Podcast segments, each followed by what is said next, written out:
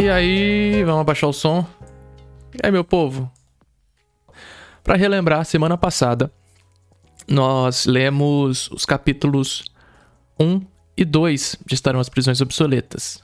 Uh, o capítulo 1, com o tema Introdução, Reformar ou Abolir o Sistema Prisional.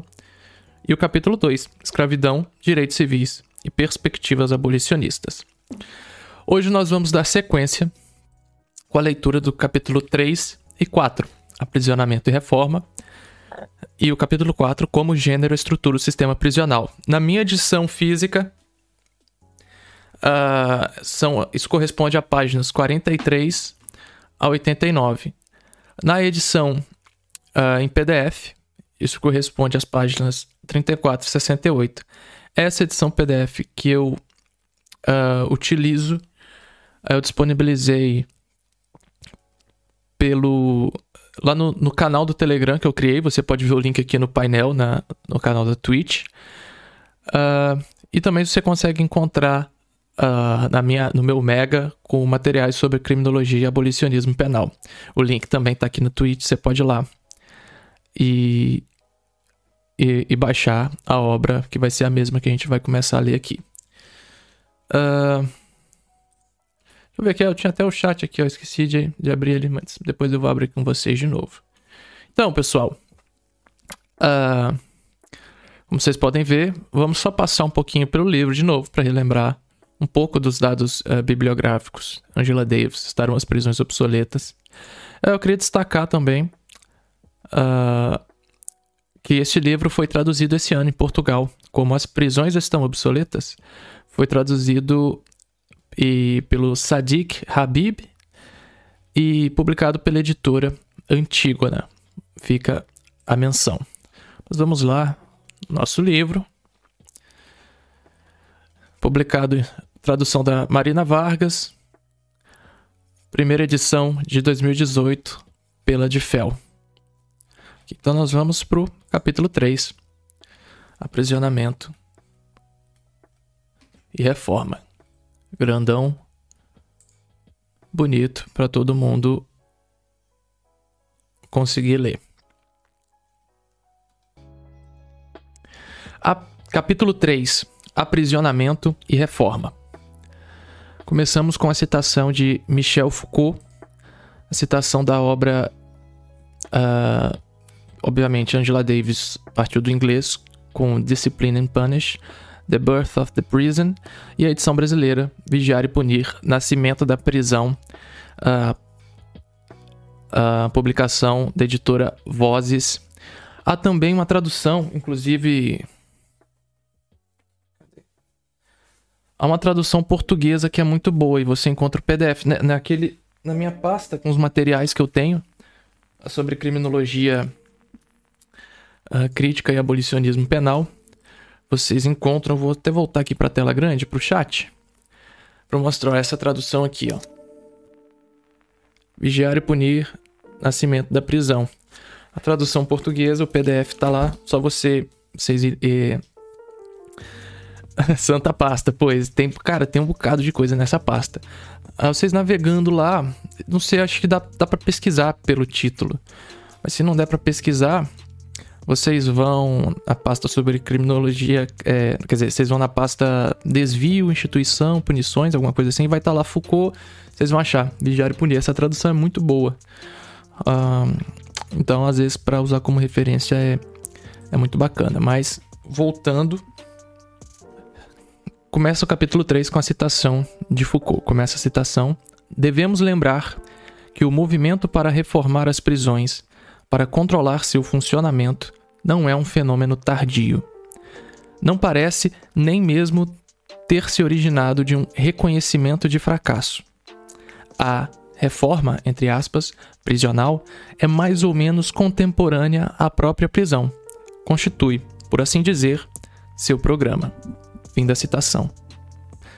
É irônico que a prisão tenha sido um produto de esforços coordenados de reformadores no sentido de criar um melhor sistema de punição.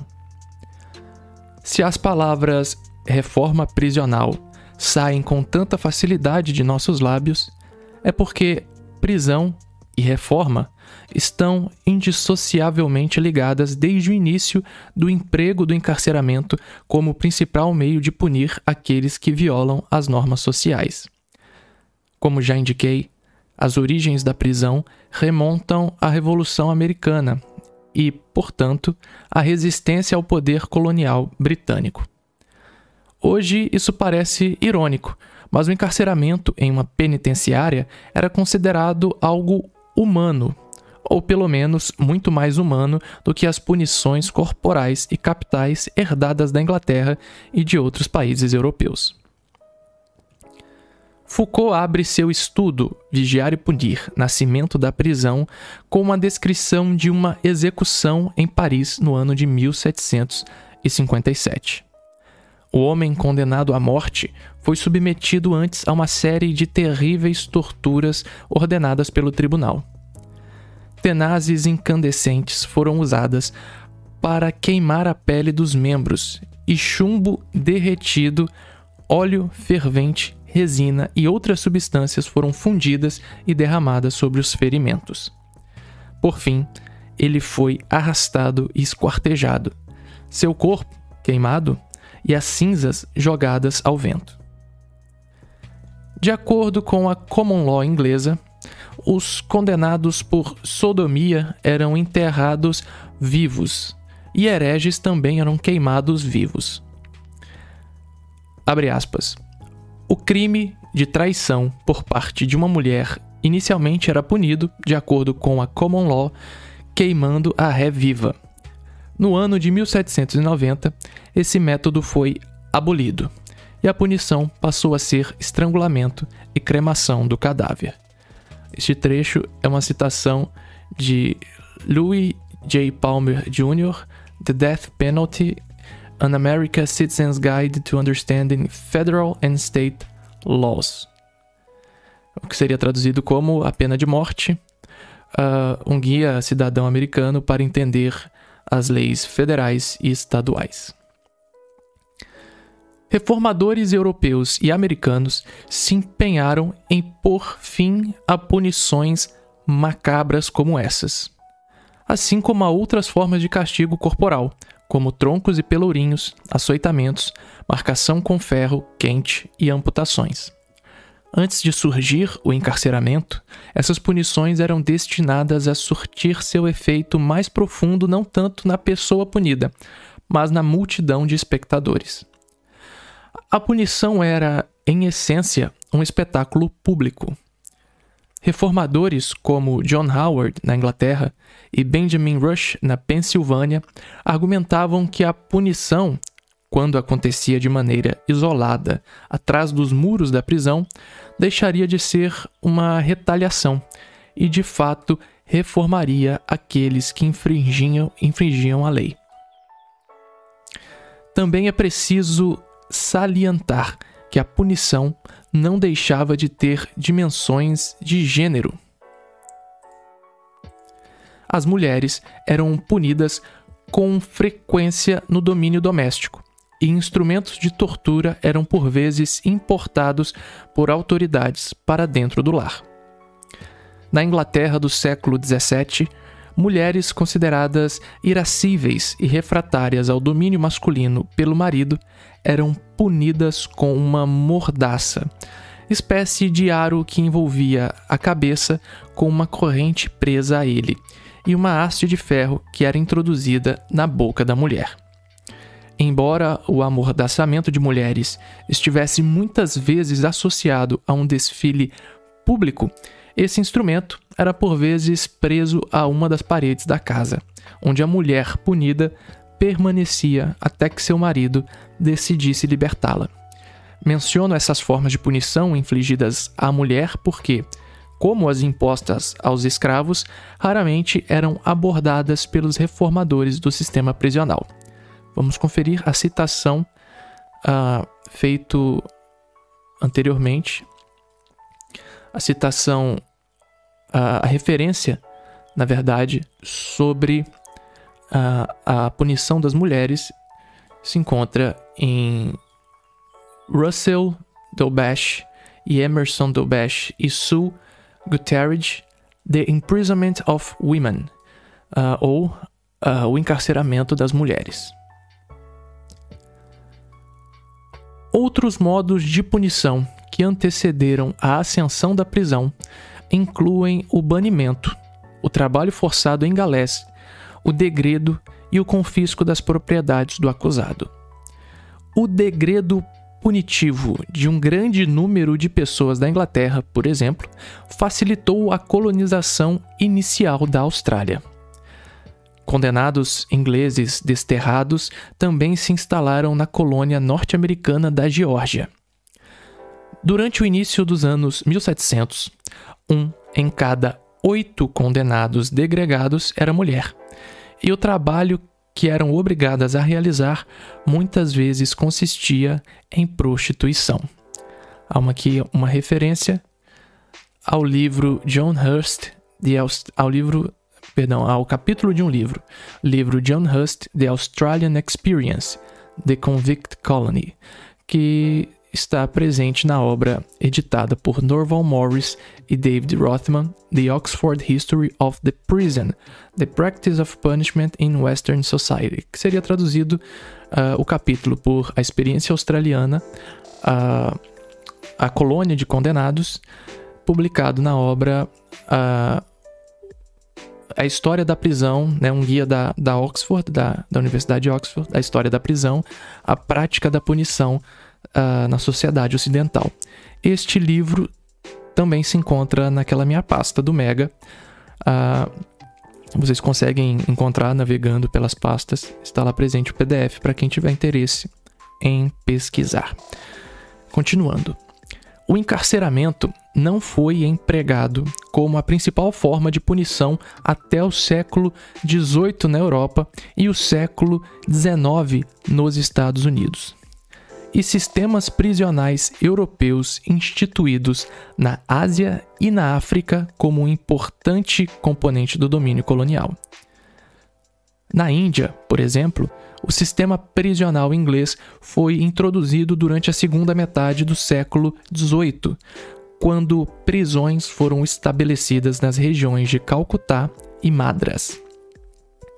Na Europa, o movimento contra penas capitais e outras punições corporais refletiu novas tendências intelectuais associadas ao iluminismo, intervenções ativistas de reformadores protestantes e transformações estruturais associadas à ascensão do capitalismo industrial. Em Milão, em 1764, Cesare Beccaria publicou seu Dos Delitos e das Penas, fortemente influenciado pelas noções de igualdade promovidas por filósofos, especialmente Voltaire, Rousseau e Montesquieu. Beccaria argumentava que a punição jamais deveria ser uma questão privada, tão pouco arbitrariamente violenta. Em vez disso, deveria ser pública, rápida e tão leniente quanto possível. Revelava a contradição do que era, na época, uma característica distintiva do aprisionamento: o fato de ele, de maneira geral, ser imposto antes de a culpa ou a inocência do réu ser decidida. O encarceramento entretanto, acabou por se tornar a pena em si, fazendo surgir uma distinção entre o aprisionamento como punição e a detenção antes do julgamento ou até a aplicação da pena. O processo por meio do qual o encarceramento se tornou a maneira primária de punição imposta pelo Estado estava intimamente relacionado à ascensão do capitalismo e ao surgimento de um novo conjunto de condições ideológicas. Essas uh, novas condições refletiram a ascensão da burguesia como a classe social cujos interesses e aspirações patrocinaram novas ideias científicas, filosóficas, culturais e populares. É, portanto, importante compreender que a prisão, como a conhecemos, não surgiu no palco histórico como a forma suprema e definitiva de punição. foi simplesmente, embora não devamos subestimar a complexidade desse processo, o que fazia mais sentido em determinado momento da história. Deveríamos, portanto, nos perguntar se um sistema que estava intimamente relacionado com um conjunto específico de circunstâncias que predominaram durante os séculos 18 e 19 pode continuar reinando absoluto no século 21. É importante, nesse ponto de nossa análise, reconhecer a mudança radical na percepção social do indivíduo que surgiu nas ideias daquela época. Com a ascensão da burguesia, o indivíduo passou a ser visto como titular de direitos e liberdades formais. A noção dos direitos e das liberdades inalienáveis do indivíduo foi imortalizada nas revoluções francesa e americana. Os lemas liberté, égalité, fraternité da Revolução Francesa e, uh, aspas, consideramos estas verdades evidentes em si mesmas. Todos os homens são criados iguais, fecha aspas, da Revolução Americana, eram ideias novas e radicais, ainda que não se estendessem às mulheres, aos trabalhadores, aos africanos e aos índios. Antes da aceitação do caráter sagrado dos direitos individuais, o encarceramento não poderia ser concebido como punição. Se o indivíduo não era reconhecido como detentor de direitos e liberdades inalienáveis, então a alienação desses direitos e liberdades por meio do isolamento da sociedade em um espaço governado de forma tirânica pelo Estado não faria sentido. O banimento, para além dos limites geográficos da cidade, poderia fazer sentido, mas não a alteração do status legal do indivíduo por meio da imposição de uma pena de encarceramento. Além disso, essa pena, que é sempre computada em termos de tempo, está relacionada a uma quantificação abstrata, evocando a ascensão da ciência e ao que com frequência nos referimos como a era da razão. Devemos ter em mente que esse foi precisamente o período histórico durante o qual o valor do trabalho começou a ser calculado em termos de tempo e, portanto, compensado de outra maneira quantificável, com dinheiro. A computabilidade da punição estatal em termos de tempo, dias, meses, anos ecoa o papel da hora de trabalho como base para computar o valor das commodities capitalistas. Teóricos marxistas da punição observaram que o período histórico durante o qual a commodity surgiu foi precisamente a época em que as sentenças de prisão emergiram como forma primária de punição. Só um detalhe: commodities é, interpreta-se como mercadorias,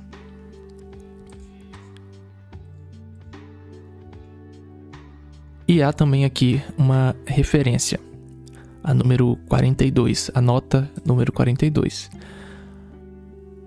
Aqui a, a nota diz: Ver Georg Rush e Otto Kirchheimer, uh, Punishment and Social Structure, que é um livro que foi publicado uh, em português como Punição e Estrutura Social e também a citação da obra de Dario Melossi e Massimo Pavarini, The Prison and the Factory: Oranges of the Penitentiary System, que também foi publicado em português como Cárcere e Fábrica.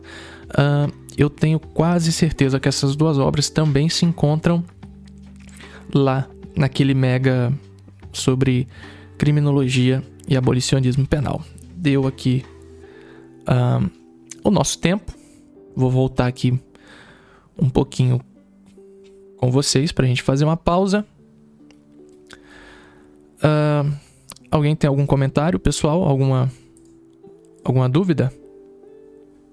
Vamos ver Marisa Carvalho. Camarada, como olhar para a questão das prisões e da polícia em experiências ditas socialistas ou de ditadura do proletariado através de uma perspectiva abolicionista? Exemplo, fenômenos históricos como uh, Gulags e Tcheca. É uma excelente pergunta. Uh,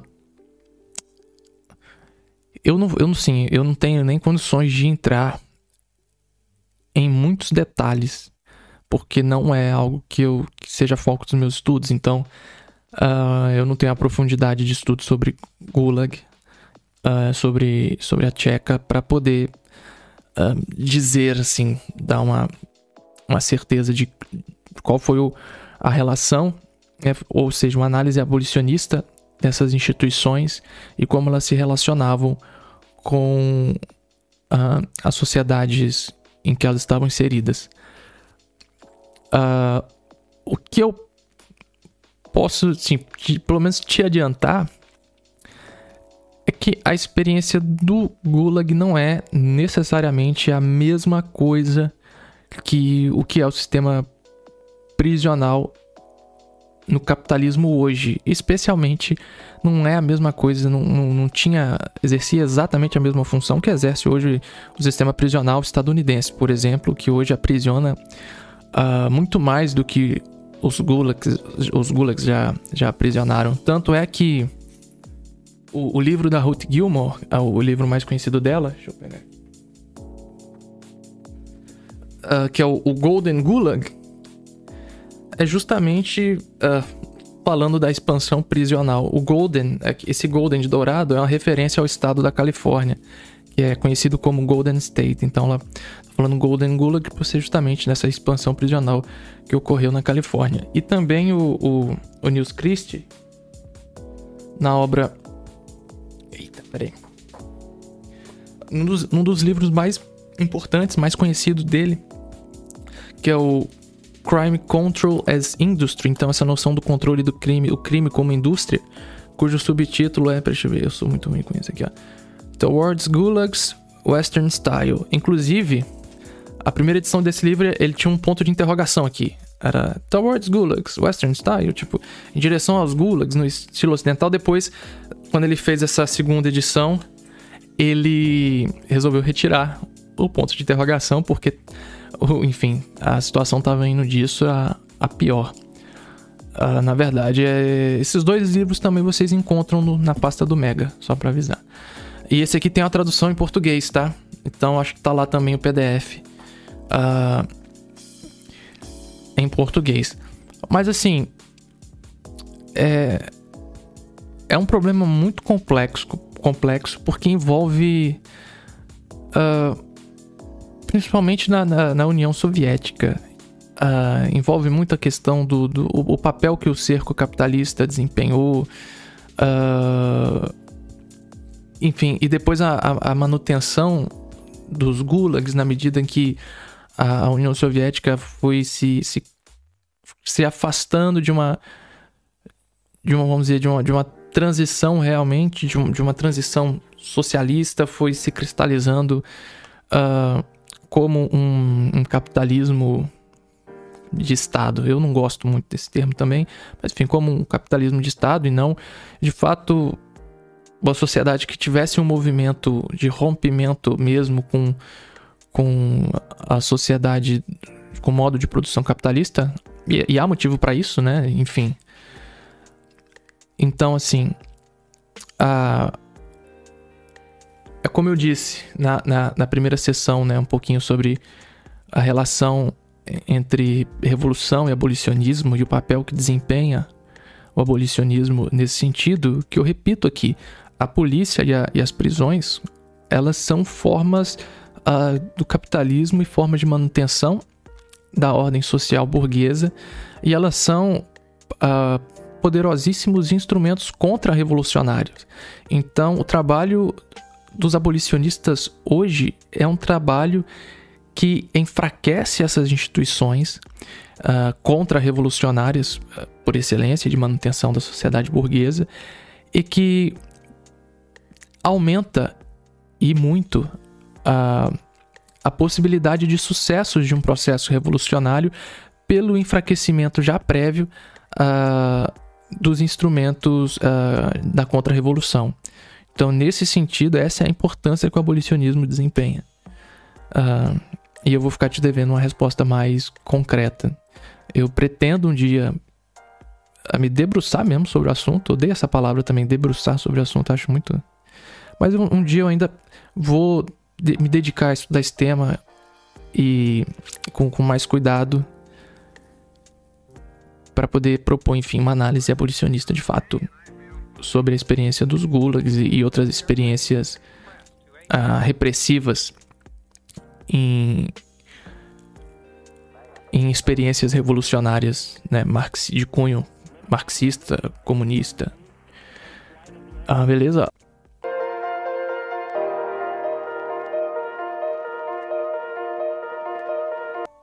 Dando sequência então à leitura do nosso texto. Hoje, o crescente movimento social de contestação da supremacia do capital global é uma corrente que desafia diretamente o domínio do planeta, de suas populações humanas, animais e vegetais, assim como de seus recursos naturais, por corporações que estão especialmente interessadas no crescimento da produção e da circulação de commodities cada vez mais rentáveis. É um desafio à supremacia da commodity, uma crescente resistência à tendência contemporânea de transformar cada aspecto da existência planetária em um produto. A questão que precisamos considerar é que essa nova oposição à globalização capitalista também deve incorporar a oposição à prisão. Até agora, usei majoritariamente uma linguagem neutra em termos de gênero para descrever o desenvolvimento histórico da prisão e seus reformadores mas os condenados punidos com o aprisionamento em sistemas penitenciários emergentes eram, sobretudo, homens. Isso refletia a estrutura profundamente influenciada pelo gênero dos direitos econômicos, políticos e legais. Como o status público de indivíduos detentores de direitos era amplamente negado às mulheres, elas não podiam ser punidas com a privação desses direitos por meio do encarceramento. Isso era especialmente verdadeiro no que dizia respeito às mulheres casadas, que não tinham direitos perante a lei. De acordo com a common law inglesa, o casamento resultava em um estado de morte civil, entre aspas, simbolizado pela adoção do sobrenome do marido pela mulher. Conse conse eita. Consequentemente, ela tendia a ser punida por se rebelar contra seus deveres domésticos em vez de por falhar em suas escassas responsabilidades públicas. O fato de as mulheres brancas serem relegadas à economia doméstica impediu que desempenhassem um papel significativo no reino emergente das commodities. Isso era ainda mais verdadeiro quando se considerava que o trabalho assalariado era tipicamente destinado a indivíduos brancos do sexo masculino.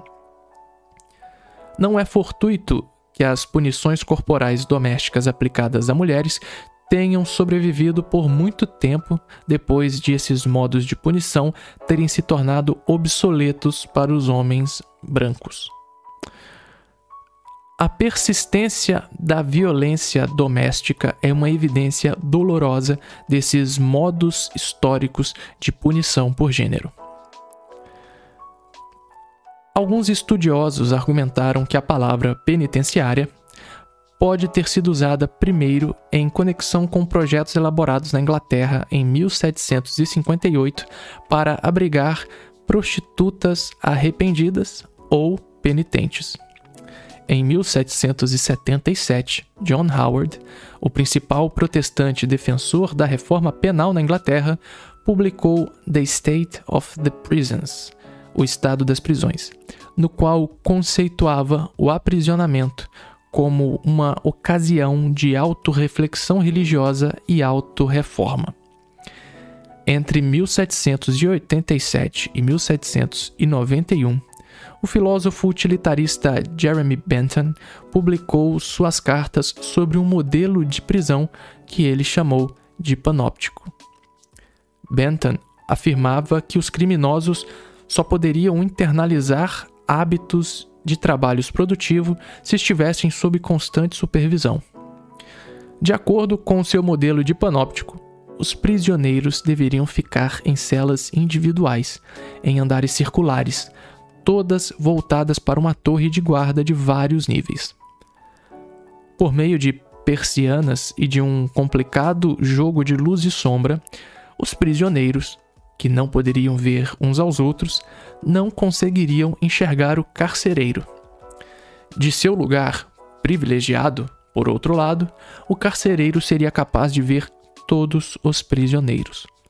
Contudo, e esse era o aspecto mais importante do gigantesco panóptico de Benton, como os prisioneiros nunca seriam capazes de determinar para onde o carcereiro estava olhando, todos se sentiriam compelidos a agir, ou seja, a trabalhar como se estivessem sendo vigiados o tempo todo.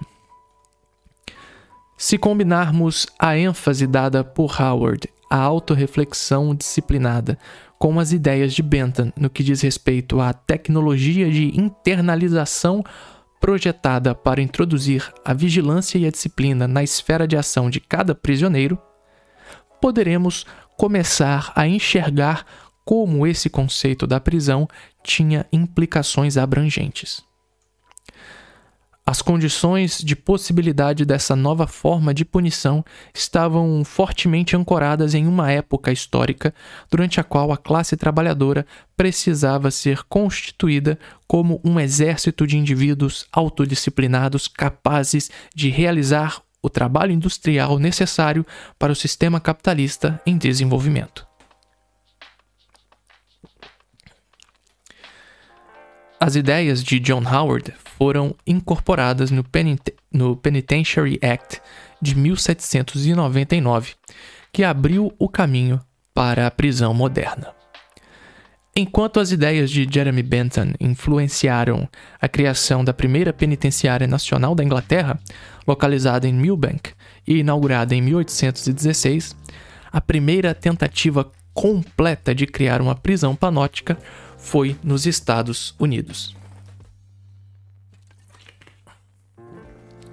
A penitenciária Western State and Pittsburgh, baseada em um modelo arquitetônico revisado do Panóptico, foi inaugurada em 1826.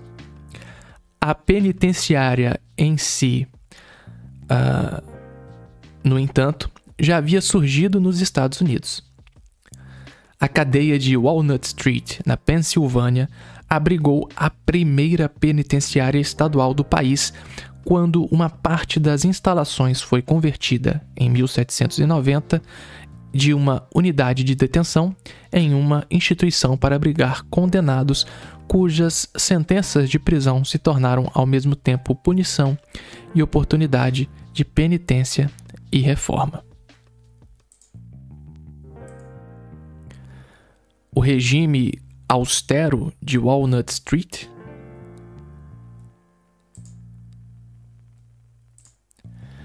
Uh, o regime austero da Walnut Street, isto é, isolamento completo em celas individuais, onde os prisioneiros viviam, comiam, trabalhavam, liam a Bíblia, caso fossem alfabetizados, e supostamente refletiam e se arrependiam, ficou conhecido como sistema pensilvânico.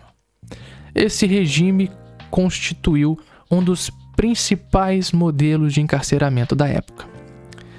Embora o outro modelo, desenvolvido em Auburn, Nova York, fosse visto como um rival, as bases filosóficas de ambos não diferiam muito.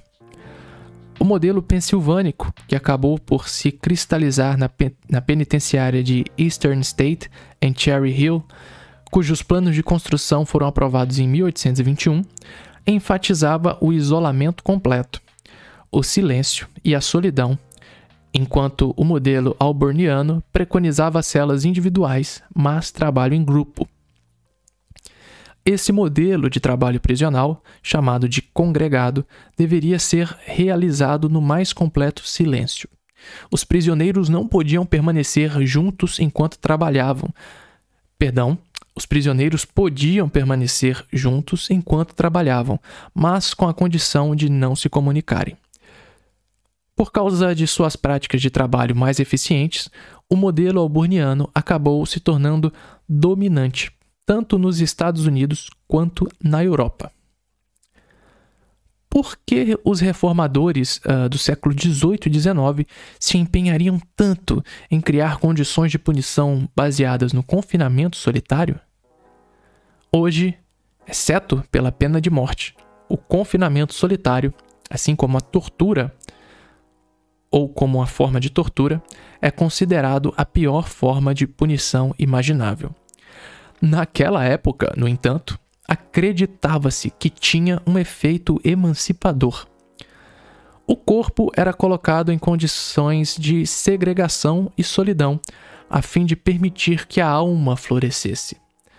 Não é acidental que a maioria dos reformadores da época fosse profundamente religiosa e, portanto, visse a arquitetura e os regimes da penitenciária como algo que emulava a arquitetura e o regime da vida monástica. Ainda assim, observadores da nova penitenciária enxergaram, desde cedo, o verdadeiro potencial para a insanidade no confinamento solitário. Em uma passagem muito citada de suas American Notes, Charles Dickens iniciou uma descrição da visita que fez em 1842 a Eastern State com a observação de que aspas, o sistema aqui é o rígido, severo e desesperador confinamento solitário. Considero isso, por seus efeitos, cruel e errado.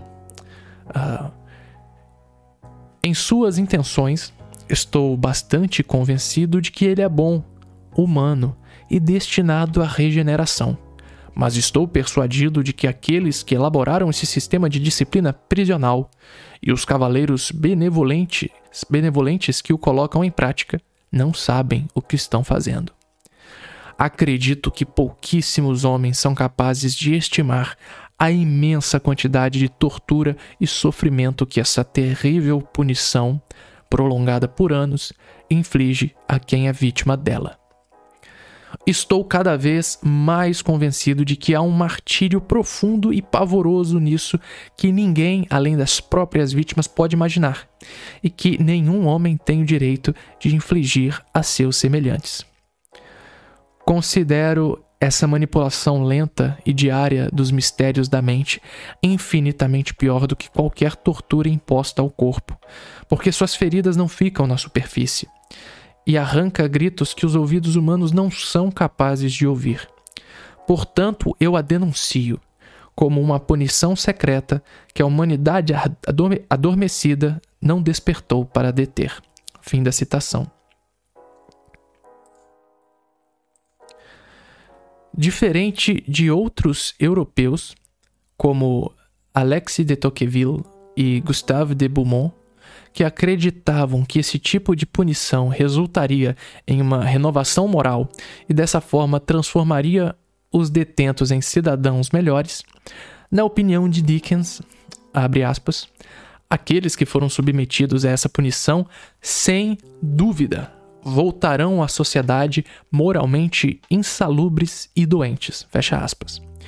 Essa primeira crítica à penitenciária e a seu regime de encarceramento solitário abala a ideia de que o aprisionamento é a forma mais adequada de punição para uma sociedade democrática.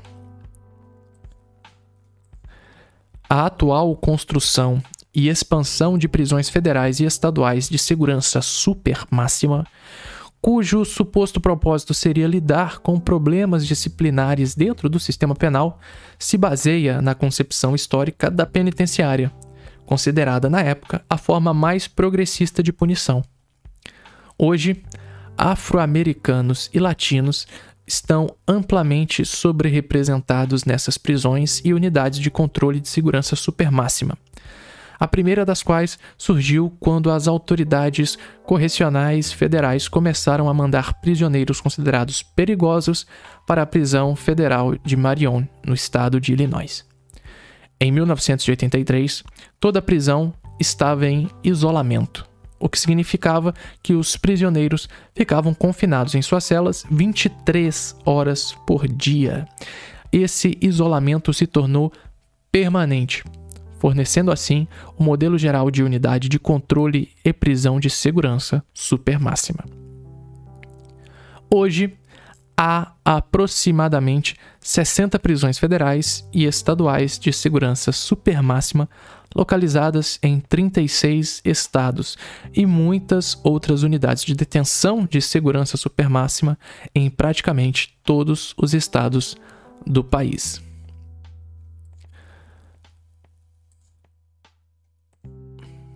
Vamos aproveitar para já fazer. Alguém buzinou. Eu fazer uma breve.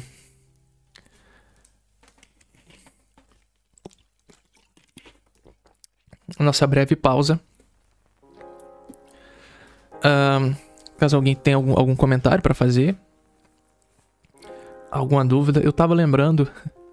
Uh, que ela cita a, a, passagem, se eu não me engano, é do da Declaração de, Direitos do Homem, eu não lembro. Uh, agora, né, que consideramos essa, essas verdades como auto-evidentes, todo homem foi, enfim, nasceu, todos nascemos iguais, basicamente. E eu só consigo me remeter ao, ao, ao musical que ficou famoso por conta daquele debate entre o Elias Jabur e a Renata Barreto, né, o Hamilton, que se eu tenho um desvio de personalidade como comunista e abolicionista penal é, é que eu, eu gosto muito desse musical, já assisti várias vezes. Inclusive sei umas músicas de cor até, pra vocês verem. E aí a, esse trecho, enfim, uma das músicas mais uh, fodas do, do musical uh, tem esse trecho cantado. Uh, então, pessoal, já que não tem nenhum comentário, nós vamos continuar então uh, com mais 15 minutinhos de leitura. Uma descrição das prisões de segurança supermáxima em um relatório publicado em 1997 pela Human Rights Watch parece assustadoramente semelhante à descrição de Dickens da penitenciária Eastern State. A diferença, porém, é que todas as referências à reabilitação individual desapareceram. Inicia a citação. Os detentos, em uma unidade de segurança supermáxima, geralmente são mantidos em isolamento em uma única cela, no que se costuma chamar de confinamento solitário. As atividades conjuntas com outros prisioneiros, em geral, são proibidas. Um detento não consegue nem ao menos ver os outros prisioneiros de sua cela. A comunicação com outros detentos é proibida ou difícil, consistindo, por exemplo, em gritar de uma cela para outra. Os privilégios de visita e ligações telefônicas são limitados. Fim de citação. A nova geração de unidades de segurança supermáxima também conta com tecnologia de última geração para monitorar e controlar o comportamento de todos de, é, e, perdão, para monitorar e controlar o comportamento e os movimentos dos prisioneiros, utilizando, por exemplo, monitores de vídeo e portas acionadas por controle remoto. Essas prisões representam a aplicação de uma moderna e sofisticada tecnologia inteiramente dedicada à tarefa de controle social e isolam, regulam e monitoram com mais eficiência do que qualquer coisa que as tenha precedido. Isso é interessante, pessoal. Uh, às vezes a imagem que nós temos da, das prisões, influenciada das prisões nos Estados Unidos, muitas vezes influenciado, enfim, pela indústria cultural, é aquela prisão aberta, né, com as grades, uh, que tem, enfim, aquele, enfim, aquela cena famosa, assim, a cena recorrente que é o o preso com uma canequinha de alumínio batendo pelas grades, né, do da sua cela para chamar a atenção. Esse modelo já não é mais o predominante nos Estados Unidos, esse foi superado. O modelo agora predominante é esse uh, é, com as portas de vamos dizer de, de metal as portas inteiriças né, não são mais grátis, são mesmo portas controladas eletronicamente, com câmeras. Então, não tem né, o, o, o, guarda prisional, ao fazer sua ronda, não tem o risco de ser puxado do preso, esticar sua mão, que é outro. Uh, outra figura recorrente em filmes de prisão. Né? Hoje em dia não são portas sempre totalmente fechadas, geralmente com um vidrozinho, né? Uma janelinhazinha que o, o guarda prisional às vezes pode lhe conferir a entrada para alimentação, para comida. Esse é o, o modelo recorrente atualmente.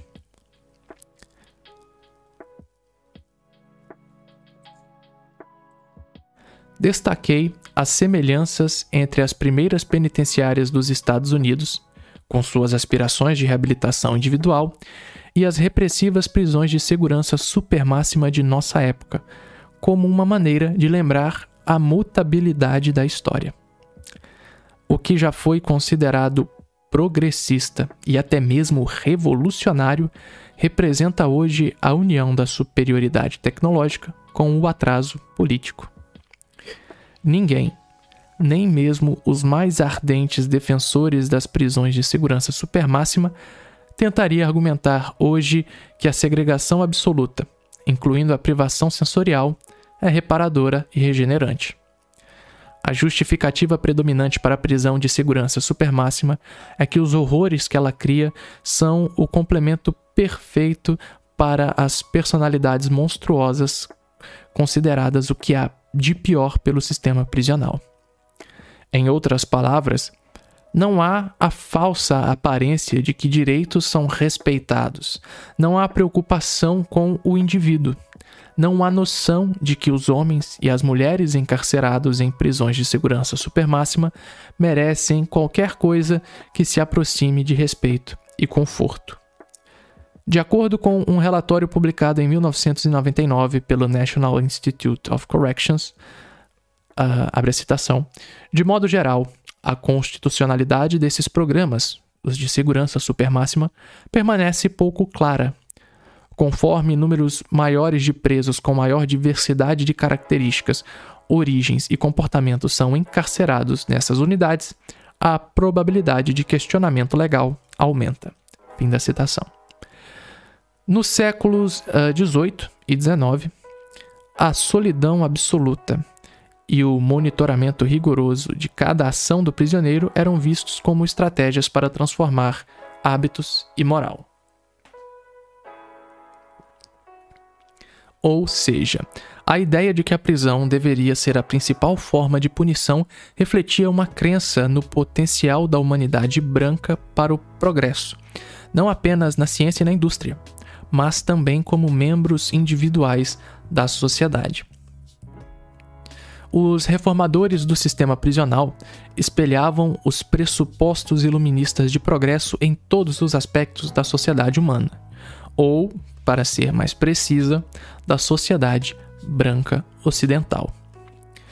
Em seu estudo de 1987, Imagining the Penitentiary, Fiction and the Architecture of Mind in the 18th Century England, ou Imaginando a Penitenciária, Ficção e Arquitetura da Mente na Inglaterra do século XVIII, John Bender propõe o intrigante argumento de que o gênero literário emergente do romance promovia um discurso de progresso e transformação individual que estimulava a mudança das, atitudes em relação à punição.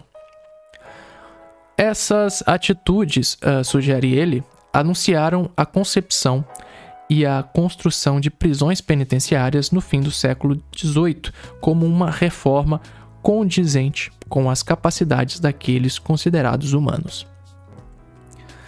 Os reformadores, que defendiam a imposição da arquitetura e dos regimes penitenciários à estrutura da prisão então existentes, direcionavam suas críticas às prisões que eram usadas principalmente para detenção preventiva ou como punição alternativa para aqueles que não podiam pagar as multas exigidas pelos tribunais.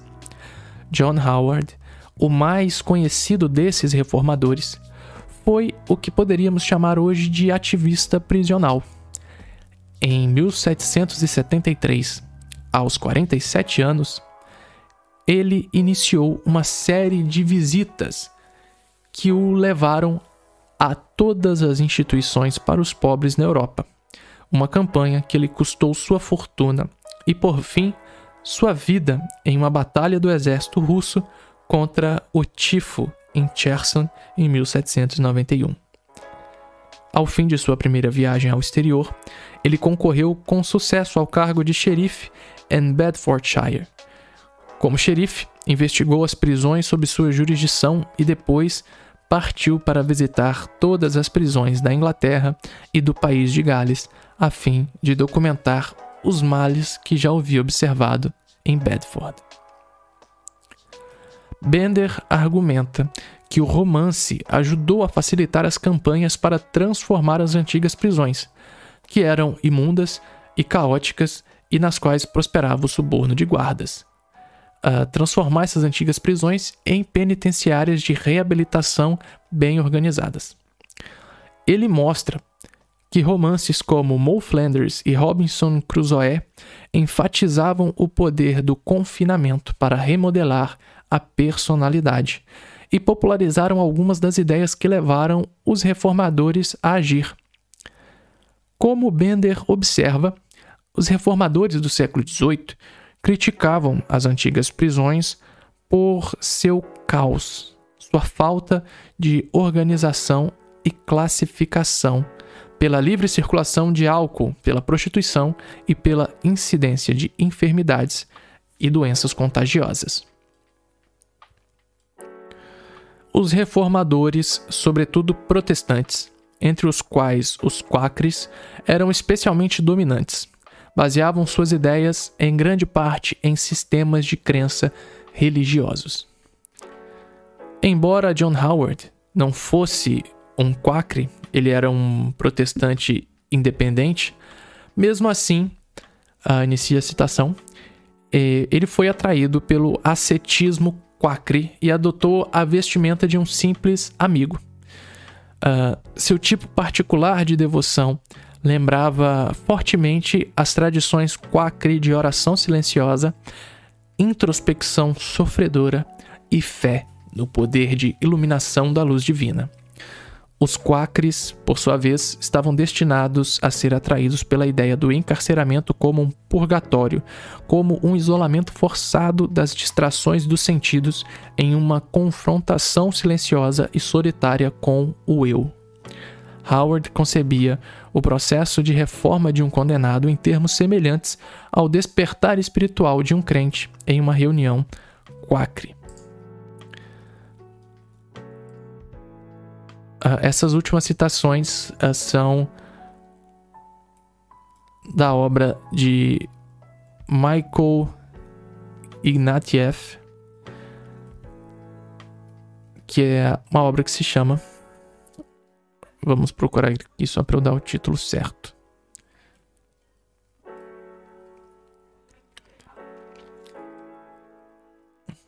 Na verdade, eu acho que ela já foi citada anteriormente. Vamos achar aqui a obra.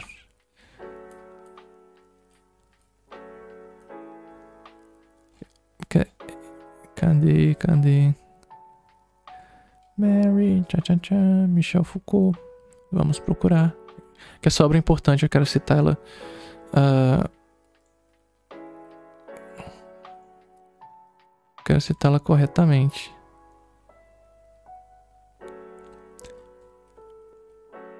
Oi. Peraí que eu vou procurar, porque essa obra aqui eu quero fazer só um. Um comentário sobre ela.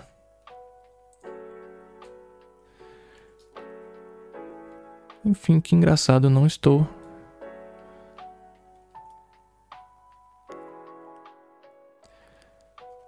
Enfim, eu não estou encontrando, mas eu vou dar o nome da obra para vocês. É enfim, é mais uma, é uma obra que tem aqui na minha pasta do Mega. E essa obra é, é considerada uma das obras uh, fundamentais, assim, que basicamente refundaram os estudos sobre a história da prisão. Uma das uh, principais obras do, vamos dizer, do, do período revisio, é, chamado de revisionista da história das prisões. Que foi o. Uh, que foi um conjunto de três obras fundamentais de caráter crítico, de análise crítica da história da prisão. Uh, vocês já conhecem duas delas, que já citamos, que é o Vigiário e Punido Foucault e o Cárcere e Fábrica do, o, do Melossi e do Pavarini e a do Ignatieff, não sei nem assim se pronuncia, mas enfim, uh, se chama A Just Measure of Pain, The Penitentiary in the Industrial Revolution, uh, de 1750 a 1850, que é uma medida justa de dor, a penitenciária na Revolução Industrial. Ele faz uma análise do, do Instituto Penitenciário uh, nesse período, né, na, de co como, se, como foi como a prisão se transformou em penitenciária no período da Revolução Industrial na Inglaterra. É uma das obras fundamentais para uh, para se pensar uma história crítica da prisão e vocês podem conferir na pasta do Mega também está lá disponível vou até informar para vocês, está na. Deixa eu ver aqui, info. Está na pasta também desvio, punição e instituições. Vocês encontram lá. Então. Vamos retornar. Okay. Ah, só um detalhe, é quando ela diz, né, é, que o John Howard adotou a vestimenta de um simples amigo, esse, é, os quacres eles eram conhecidos como, como amigos, como friends. Tanto é que as instituições quakers tinham. Uh, era sempre tinha um nome friend. É, tinha um que era American Friends, alguma coisa, alguma coisa que eu já não lembro. Mas o amigo é porque é assim que eles eram referidos. Então a vestimenta de um simples amigo era. Uh, esse amigo é referência explícita a Quacre, não é porque ele era amigo de todo mundo, era gente boa, não. É mais nesse sentido.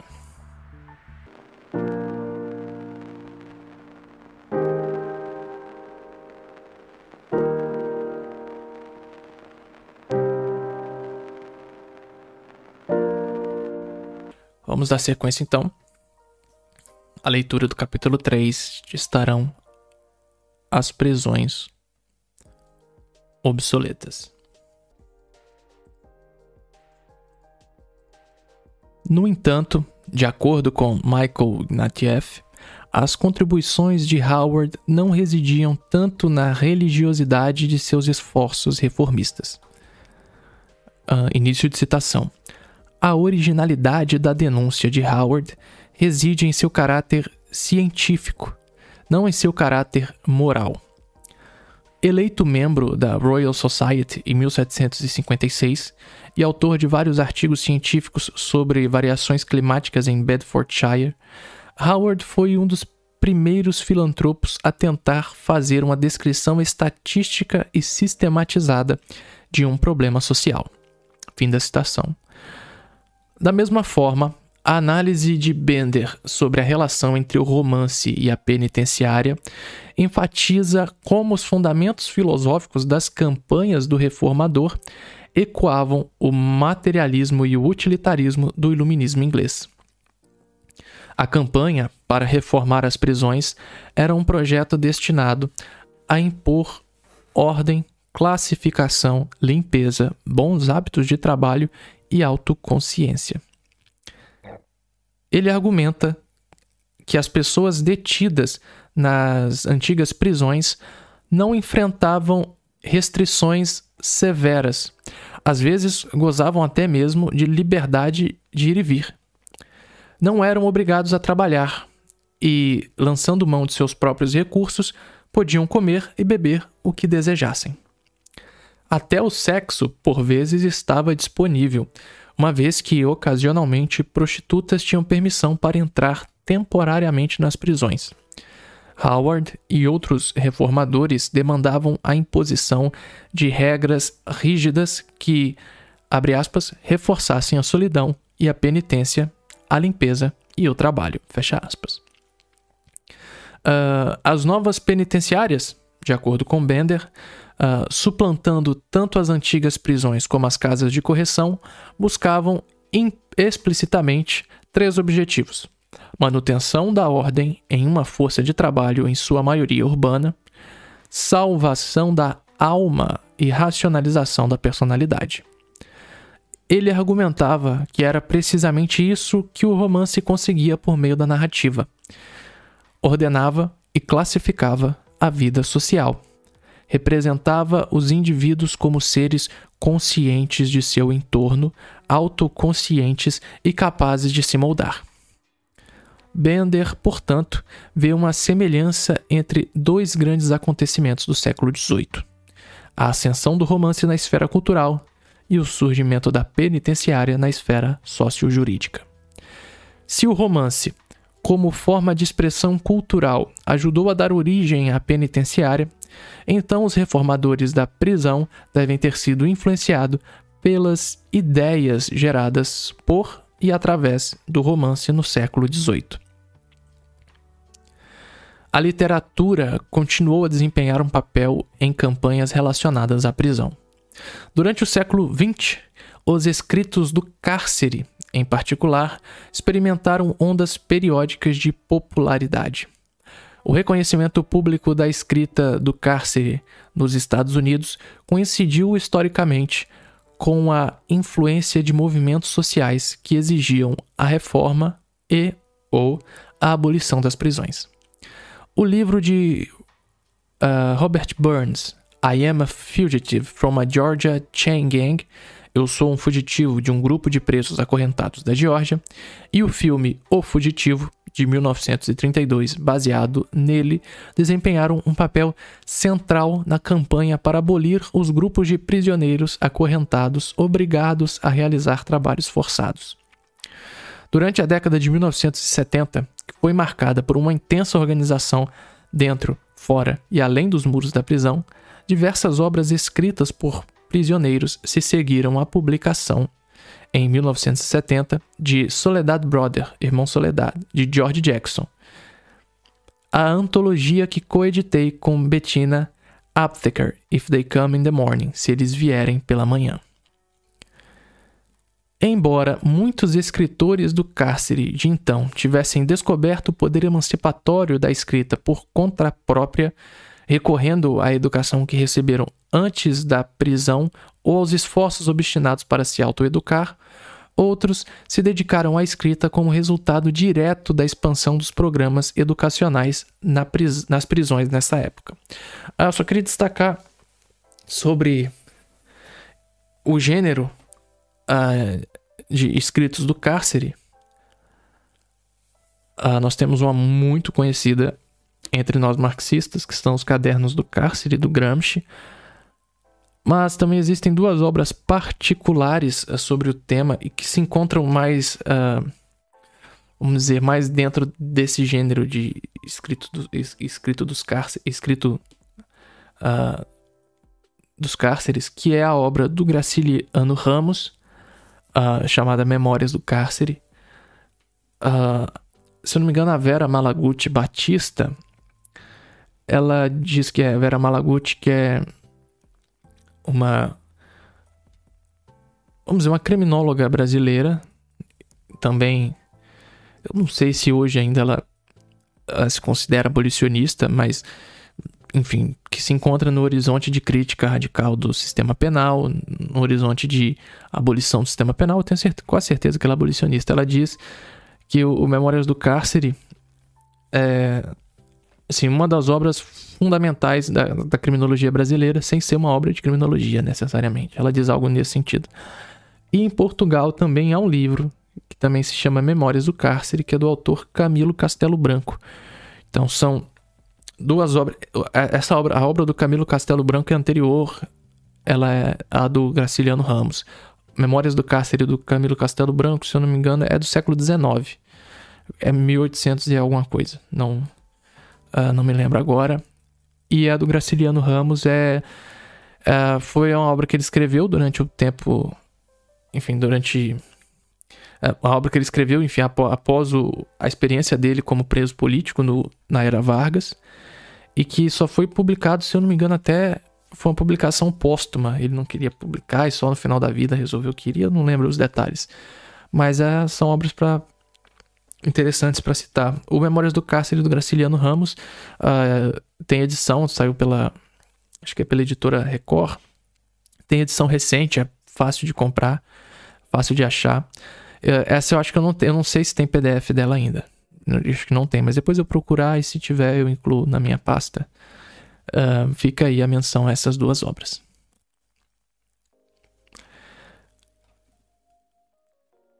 Múmia Abu Jamal.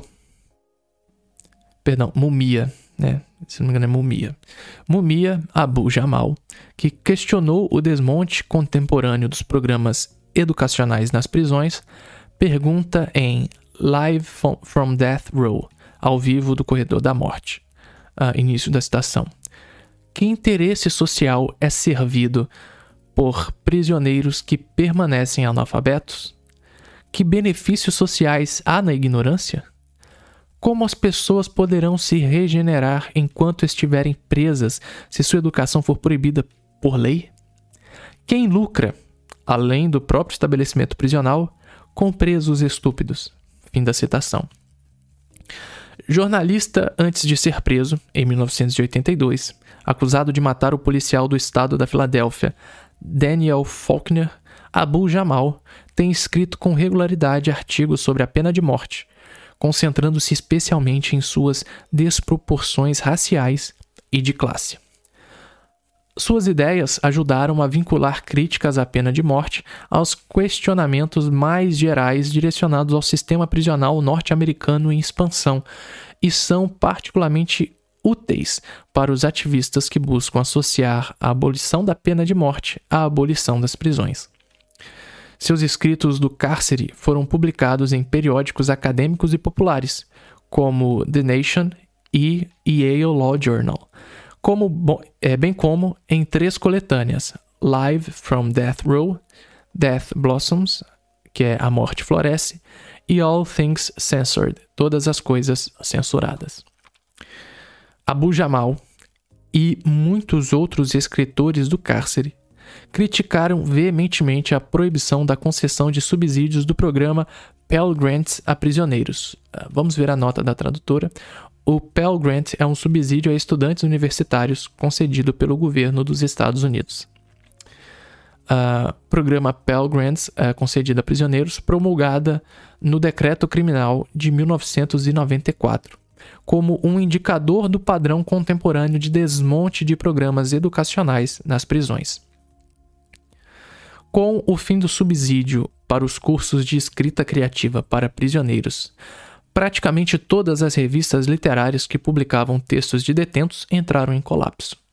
Das dezenas de revistas e jornais produzidos dentro dos muros das prisões, apenas o Angolite, da penitenciária do estado de Louisiana, conhecida como Angola, e o Prison Legal News, da Washington State Prison, subsistem.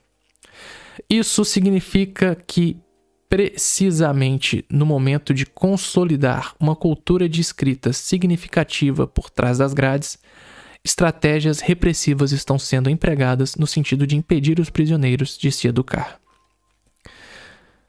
Se a publicação da autobiografia de Malcolm X marcou o desenvolvimento da literatura carcerária e um momento muito promissor para os prisioneiros que tentam fazer da educação uma das principais dimensões de seu tempo atrás das grades, as práticas prisionais contemporâneas estão sistematicamente esmagando essas esperanças.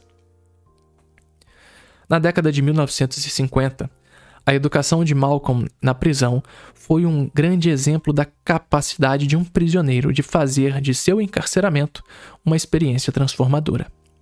Sem meios disponíveis para organizar sua busca por conhecimento, ele começou a ler um dicionário, copiando cada palavra à mão.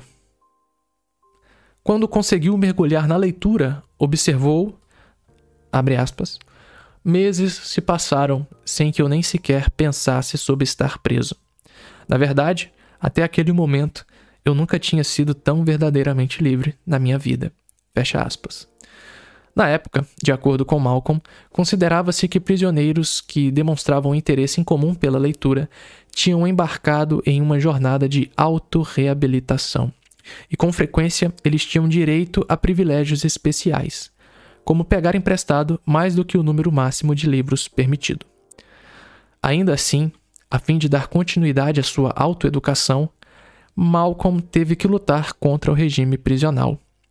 Ele muitas vezes lia no chão da cela, muito depois de as luzes terem sido apagadas, valendo-se da luminosidade que vinha do corredor e tomando cuidado de voltar para a cama a cada hora durante os dois minutos em que os guardas passavam diante de sua cela. A extinção contemporânea da escrita e de outros programas educacionais na prisão são indicadores da atual indiferença oficial em relação às estratégias de reabilitação, particularmente aquelas que incentivam os prisioneiros a adquirir autonomia de pensamento. O documentário The Last Graduation, A Última Formatura, retrata o papel que os presos desempenharam ao estabelecer um programa de faculdade em quatro anos na prisão de Green Haven, em Nova York, e 22 anos depois, a decisão oficial de extingui-lo.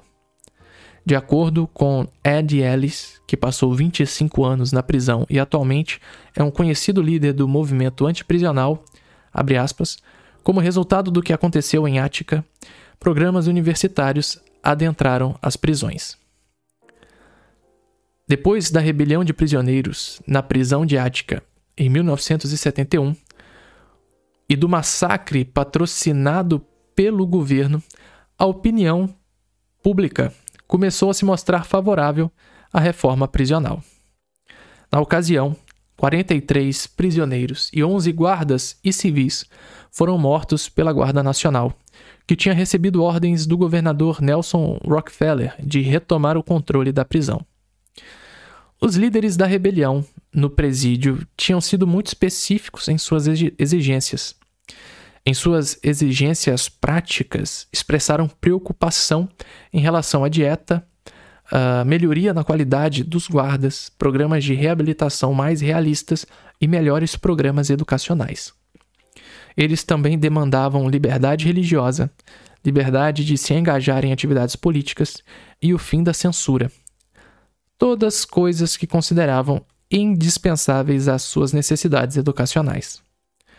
Como Eddie Ellis observa em The Last Graduation, início da estação, os prisioneiros reconheceram desde muito cedo o fato de que precisavam ser bem, ser mais bem instruídos, de que quanto mais instrução tivessem, mais preparados estariam para lidar consigo mesmos e com seus problemas, com os problemas das prisões e com e os problemas das comunidades de onde a maioria tinha vindo. Fim da citação. Latif Islam, outro ex-condenado que aparece no documentário, disse, aspas, nós tínhamos aulas antes de a faculdade chegar. Ensinávamos uns aos outros, às vezes sob o risco de levar uma surra. Fecha aspas. Depois da rebelião de Ática, mais de 500 prisioneiros foram transferidos para Greenhaven, incluindo alguns dos líderes que continuaram a pressionar por programas educacionais. Como resultado direto de suas demandas, o Marist College, uma faculdade do estado de Nova York, perto de Greenhaven, começou a oferecer cursos de nível universitário em 1973 e, por fim, estabeleceu a infraestrutura necessária para um programa de cursos universitários de quatro anos no local. O programa prosperou por 22 anos. Alguns dos muitos prisioneiros que obtiveram seus diplomas em Greenhaven continuaram os estudos depois de sair da prisão. Como homens Como o documentário demonstra de maneira contundente, o programa produziu homens dedicados que deixaram a prisão e ofereceram o conhecimento e as habilidades recém-adquiridas uh, às suas comunidades do lado de fora em 1994, em consonância com o padrão geral de criar mais prisões e mais repressão dentro das prisões, o Congresso se ocupou da questão de revogação do financiamento universitário para presos. O debate foi concluído com a decisão de acrescentar uma emenda à lei criminal de 1994, que eliminou os Pell Grants para prisioneiros, retirando assim o financiamento de todos os programas de ensino superior. Depois de 22 anos, o Marist College foi obrigado a encerrar seu programa na prisão de Greenhaven. O documentário, portanto, gira em torno da última cerimônia de graduação, em 15 de julho de 1995, e do processo comovente de remover os livros que, de muitas maneiras, simbolizavam possibilidades de liberdade. Ou, como disse um dos professores maristas, aspas, para eles, os livros estão repletos de ouro, fecha aspas.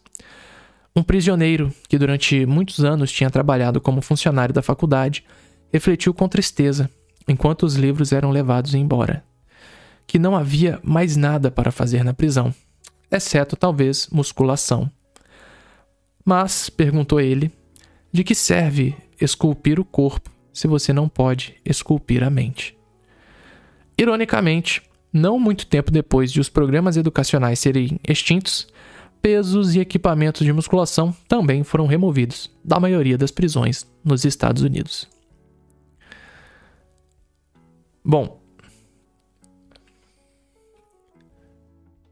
chegamos aqui ao final do capítulo 3.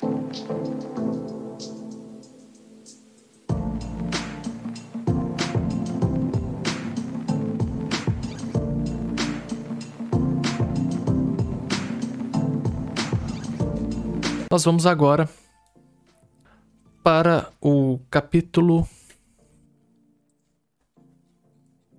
4.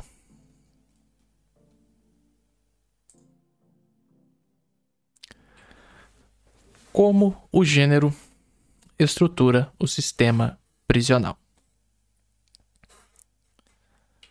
O capítulo inicia com uma citação de Marcia Bunny, da obra uh, do capítulo uh, One Life in Prison: Perception, Reflection and Empowerment. Capítulo presente na obra editada por Sandy Cook e Suzanne Davis. Uh, Harsh Punishment: International Experiences of Women's Imprisonment, que se traduziria como o capítulo uh, Uma Vida na Prisão. Percepção, reflexão e empoderamento. Na obra que seria a Dura Punição experiências internacional do, de encarceramento de mulheres. Citação diz o seguinte: Já me disseram que nunca vou sair da prisão. Perdão, já me disseram que nunca vou sair da prisão se continuar a lutar contra o sistema. Minha resposta é que é preciso estar vivo para sair da prisão e nosso padrão atual de assistência médica equivale a uma sentença de morte.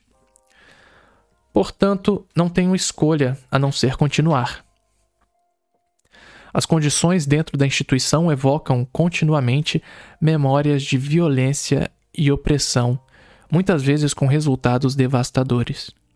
Ao contrário de outras mulheres encarceradas que revelaram suas impressões sobre a prisão, não me sinto mais segura, entre aspas, aqui, porque o abuso parou, entre aspas, não parou. Ele mudou de forma e assumiu um ritmo diferente, mas continua tão insidioso e disseminado na prisão como sempre foi no mundo que conheço fora desses muros. O que chegou ao fim foi minha ignorância em relação aos fatos relativos ao abuso e minha disposição de tolerá-lo em silêncio. Nos últimos uh, cinco anos, uh, perdão, fim da citação, começando o texto.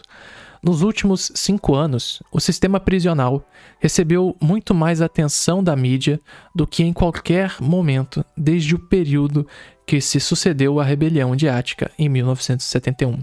Só um breve comentário, galera. Abrir um parênteses aqui. Uh, Ática foi uma referência tão grande, uma referência cultural, que até na. Uh, até na mídia cultural e na indústria cultural ele teve uma, uma ressonância muito grande uh, e, e proporcionou uma das cenas mais icônicas do cinema estadunidense, que é do filme uh, Um Dia de Cão. Em, no original é Dog Days Afternoon, que é um filme do, do Sidney Lumet, que é protagonizado pelo Al Pacino. E em um dos momentos é um filme enfim, de assalto a banco, um filme muito conhecido. E nos momentos o, o a personagem do Al Pacino vai ali fora para conversar com os policiais, enfim, porque já tá toda, a, toda a população ali em volta, os policiais fazendo um cerco, ele sai ali e começa a conversar com os policiais e em algum momento ele começa a gritar Ática. Uh, o filme se passa logo após a rebelião. Essa cena foi improvisada até pelo Alpatino. Ele começa a gritar Ática e a população começa a bater palma, começa a aplaudir, se colocando contra uh, os policiais. Então foi algo muito marcante, assim, realmente um ponto de virada na opinião uh, pública estadunidense. Continuando. No entanto, com algumas exceções importantes, as mulheres foram deixadas de fora da discussão pública sobre a expansão do sistema prisional dos Estados Unidos. Não estou sugerindo que o simples fato de incluir as mulheres nas discussões existentes sobre as cadeias e prisões vá aprofundar nossas análises sobre a punição estatal e levar adiante o projeto de abolição das prisões. Abordar questões específicas das prisões femininas é de vital importância, mas é igualmente importante mudar a forma como pensamos sobre o sistema prisional como um todo. De certo, as práticas nas penitenciárias femininas são marcadas questão, pela, pela questão do gênero, mas o mesmo acontece com as práticas nas prisões masculinas. Acreditar que as instituições para homens constituem a norma e as instituições para mulheres são marginais é, em certo sentido, tomar parte na normalização das prisões que uma abordagem abolicionista procura contestar. Assim, o título desse capítulo não é Mulheres e o Sistema Prisional, mas sim Como o Gênero Estrutura o Sistema Prisional. Da mesma maneira, estudiosos e ativistas envolvidos em projetos feministas não devem considerar a estrutura da punição estatal algo marginal ao seu trabalho.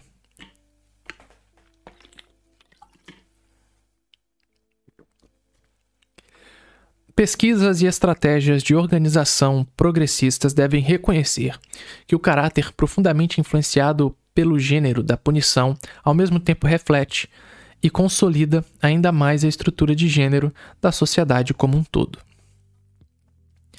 Mulheres prisioneiras produziram um pequeno, mas notável corpo de literatura que lançou luz sobre aspectos importantes da organização da punição que, de outra forma, permaneceriam desconhecidos.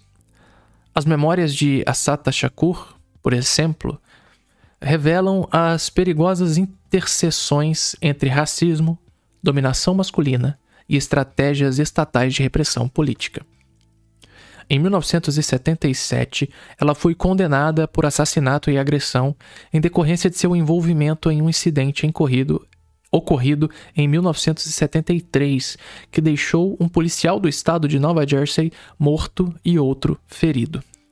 Ela e seu companheiro, uh, Zaid Shakur, que foi morto durante a troca de tiros, foram alvo do que agora denominamos perfil racial e foram parados por policiais sobre o pretexto de que a lanterna traseira do carro estava queimada. Na época, a Sata, então conhecida como Joanne Chessimard, estava na clandestinidade e tinha sido batizada pela polícia e pela mídia de Alma do Exército Negro de Libertação. Quando de sua condenação, em 1977, ela já havia sido absolvida ou tivera acusações arquivadas em outros seis casos, com base nos quais fora declarada foragida. Seu advogado, Lennox Hintz, uh, observou que, como ficou provado que a Sata não tinha manuseado a arma com a qual os policiais foram baleados, sua mera presença no automóvel, no contexto da demonização por parte da mídia a qual ela foi submetida, constituiu a base de sua condenação. No prefácio da autobiografia de Shakur, Hinds escreve: começa a citação. Na história de Nova Jersey, nenhuma mulher detida à espera de julgamento ou prisioneira foi tratada como ela continuamente confinada em uma prisão masculina, com suas funções mais íntimas sob vigilância 24 horas por dia, sem amparo intelectual, atendimento médico adequado e exercícios físicos e sem a companhia de outras mulheres durante todos os anos que esteve sob custódia. Fim da citação. Não há dúvida de que o status de Assata Shakur como prisioneira política negra acusada de matar um policial fez com que ela fosse alvo de um tratamento incomumente cruel por parte das autoridades. No entanto, seu próprio relato enfatiza o quanto suas experiências individuais refletiam as de outras mulheres presas, em especial as negras e porto-riquenhas. Sua descrição da revista íntima, que se concentra no exame interno das cavidades do corpo, é especialmente reveladora. Início da citação. Uh, eu deveria também. É, é, bom a gente avisar que pode ser. Uh, é uma passagem muito forte, então pode ser gatilho para para pessoas que, enfim, sobre, que sofreram violência uh, sexual e abuso. Uh, então fica aqui o aviso. Começa a citação. Joan Bird e a Fanny Shakur, membros do Partido dos Panteras Negras, tinham me contado a respeito depois que foram libertadas mediante pagamento de fiança no julgamento Panther 21, ou Panther 21. Quando terminaram de me contar, fiquei horrorizada. Vocês querem dizer que eles realmente colocaram as mãos dentro de vocês para revistá-las? Perguntei. Aham, uhum, responderam elas. Todas as mulheres que já estiveram na rocha, a, a The Rock, né, ou a Rocha, era o nome pelo qual a prisão de Alcatraz era conhecida. Todas as mulheres que já estiveram na rocha ou na antiga casa de detenção podem lhe contar a respeito. As mulheres chamam de ser vasculhada, ou, mais vulgarmente, ser fodida com o dedo. O que acontece se você se recusar? Perguntei a Fanny. Eles trancam você na solitária e não deixam que saia até concordar em ser revistada internamente. Pensei em recusar, mas definitivamente não queria ir para a solitária. Já havia ficado tempo suficiente, é, tempo suficiente em confinamento solitário a revista interna foi tão humilhante e nojenta quanto parecia ser. Você se senta na beirada de uma mesa e a enfermeira abre suas pernas, enfia um dedo em sua vagina e vasculha lá dentro. Ela usa uma luva de plástico. Algumas tentam colocar um dedo em sua vagina e outro em seu reto ao mesmo tempo. Fim da citação. Tenho citado amplamente esta passagem porque ela expõe uma rotina diária nas prisões femininas que beira a agressão sexual ao mesmo tempo que é considerada algo natural. Tendo estado presa na casa de detenção feminina a qual Joan Bird e a Fanny Shakur se referem, posso afirmar pessoalmente a veracidade de suas asserções. Mais de 30 anos depois de ambas terem sido libertadas, e depois que eu mesma passei vários meses na casa de detenção, essa questão da revista íntima ainda está na linha de frente do ativismo relacionado às prisões feministas, femininas. Em 2001, a Sisters Inside, uma organização australiana de apoio a mulheres prisioneiras, lançou uma campanha nacional contra a revista íntima cujo slogan era Parem com o assédio sexual estatal. A autobiografia de Assata Shakur traz diversas revelações sobre o gênero na punição estatal e revela como as prisões femininas mantêm práticas patriarcais opressivas consideradas ultrapassadas no mundo livre. Ela passou seis anos em várias cadeias e prisões, antes de fugir em 1979 e receber asilo político em Cuba em 1984, onde vive até hoje. Uh, no caso, só abrir um outro parênteses. Como o livro foi escrito em 2003, a. Não, eu acho que a, a, é, pois a Sata Shakur está vivendo em Cuba ainda. Eu quero conferir só para Aparentemente, ela ainda vive em Cuba. Exato. Uh, notícia de deste ano, de março, 1 de março, ela vive, a Sata Shakura ainda vive em Cuba. Interessante. Elizabeth Gurley Flynn escreveu um relato anterior sobre a vida em uma prisão feminina. The Alderson Story: My Life as a Political Prisoner. A história de Alderson: Minha vida como prisioneira política.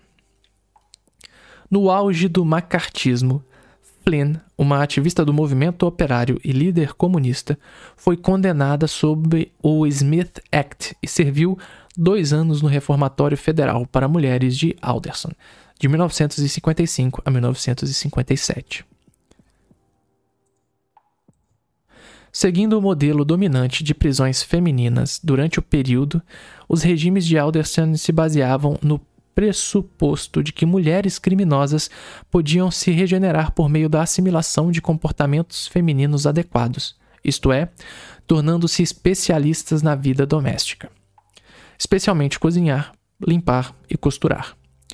Obviamente, um treinamento destinado a produzir esposas e mães melhores dentre as mulheres brancas de classe média produzia empregadas domésticas qualificadas dentre as mulheres negras e pobres. O livro de Flynn fornece descrições vívidas desse cotidiano. Sua autobiografia faz parte de uma tradição de escritos do cárcere produzidos por prisioneiras políticas que também inclui mulheres do nosso tempo. Escritos contemporâneos de prisioneiras políticas incluem os poemas e contos de Erica Huggins e Susan Rosenberg, análises do complexo industrial prisional feitas por Lyndon Evans e programas educacionais sobre HIV, AIDS nas prisões femininas elaborados por Carrie Bulden, ou Bulden, e pelos membros do coletivo Ace Bedford Hills. Bom, uh, uma breve pausa sobre. Uh, ela faz menção, a Angela Davis, né, da, da Sisters Inside, que é uma uma organização australiana. E no Traduções Abolicionistas, nós temos um texto da Debbie Kilroy, que foi uma presa, uma mulher encarcerada, e é uma das organizadoras, uma das principais ativistas uh, do, do, da Sisters Inside. O texto chama Imaginando a Abolição. Eu vou deixar aqui para vocês o link no, aqui no chat. Uh, alguém tem algum comentário também, pessoal, que queira fazer? Uh, podem ficar à vontade. Enquanto eu procuro aqui. Copy link address and. Portanto, está aí quem quiser conferir também e guardar o texto da Deb Kilroy.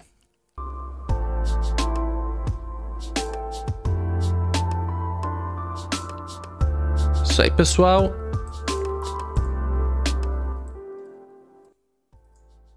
Estamos de volta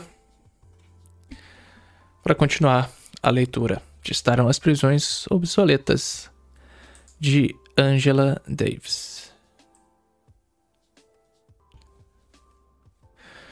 Uh, caso vocês tenham, antes de ir, caso vocês tenham alguma, alguma sugestão de texto que vocês queiram ler, uh, textos que vocês gostariam de ler e trabalhar, uh, podem escrever a qualquer momento aqui nos comentários. Uh, se você estiver posteriormente ouvindo, vendo pelo YouTube, ouvindo o podcast, você pode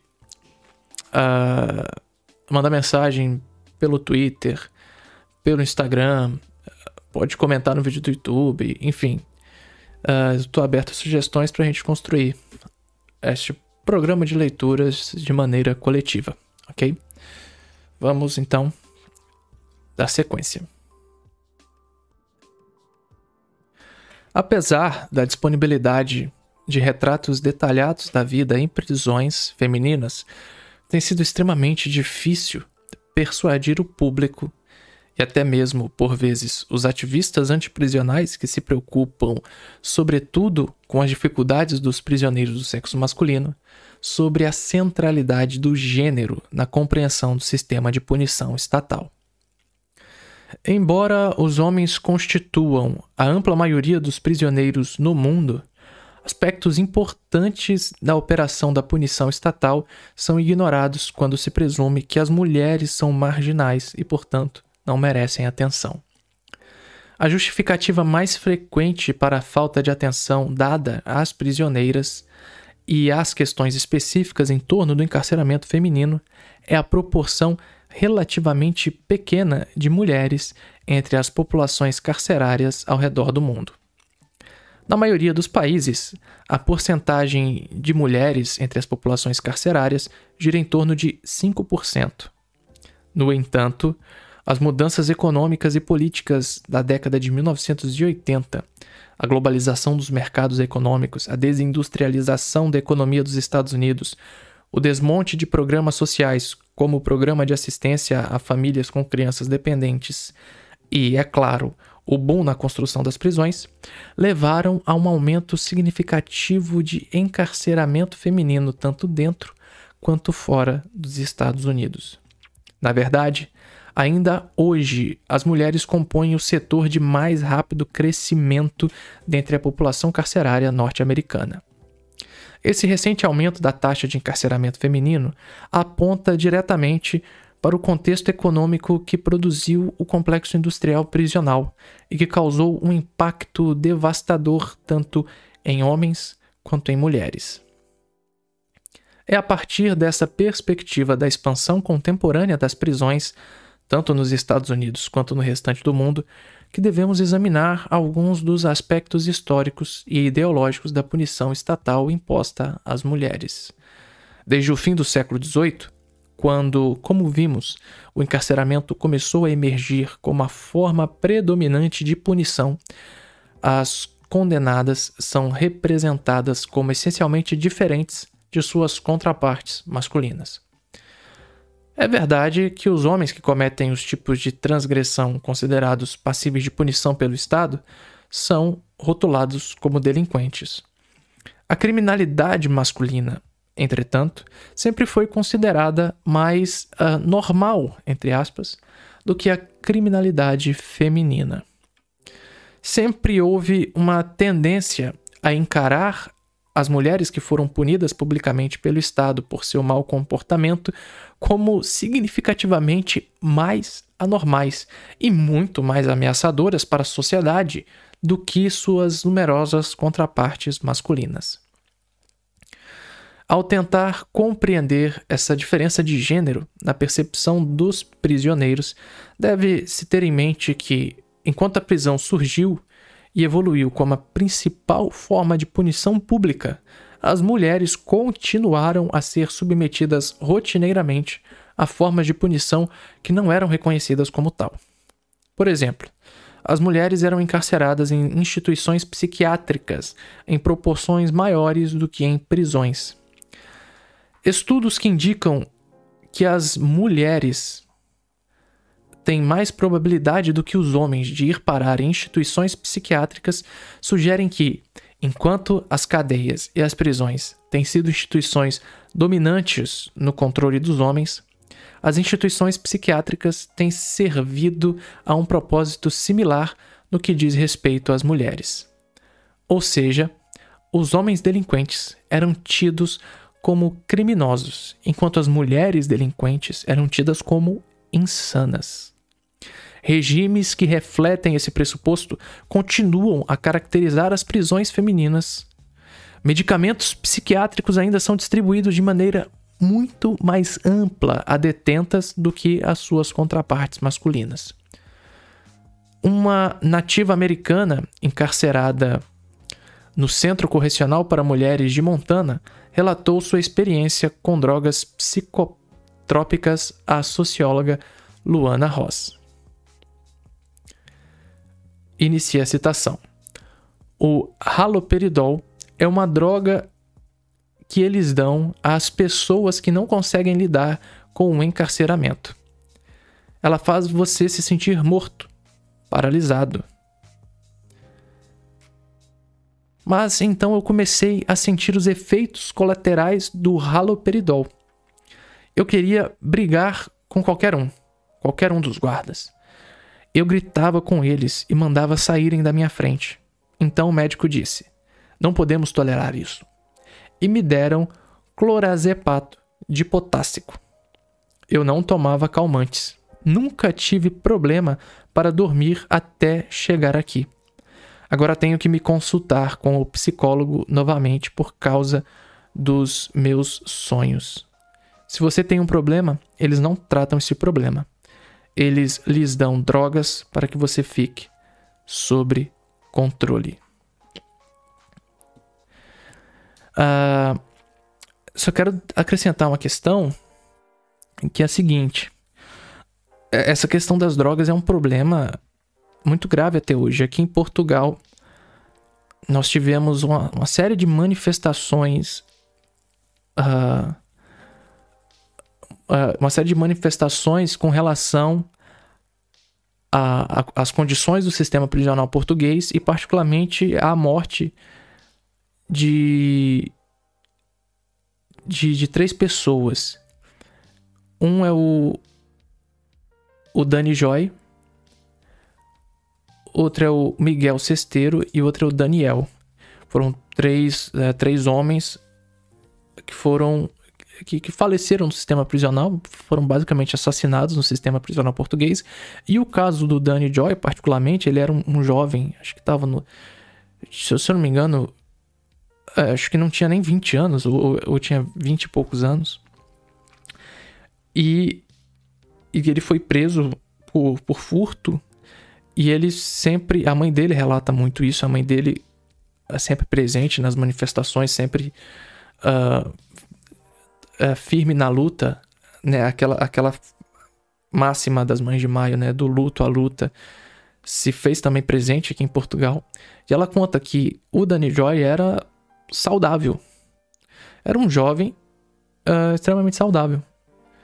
Ele, enfim, nunca teve problema de saúde, nunca precisou tomar nenhum tipo de remédio e começou, entrou na prisão e passou a ter que tomar alguns remédios que a mãe dele não sabe quais são até hoje, busca saber e de repente ele tem problemas cardíacos do nada e vem a falecer uh, na prisão. Esse controle por meio de drogas é algo uh, muito presente até hoje. E não só nos Estados Unidos. Aqui em Portugal, no Brasil, uh, existem situações similares também.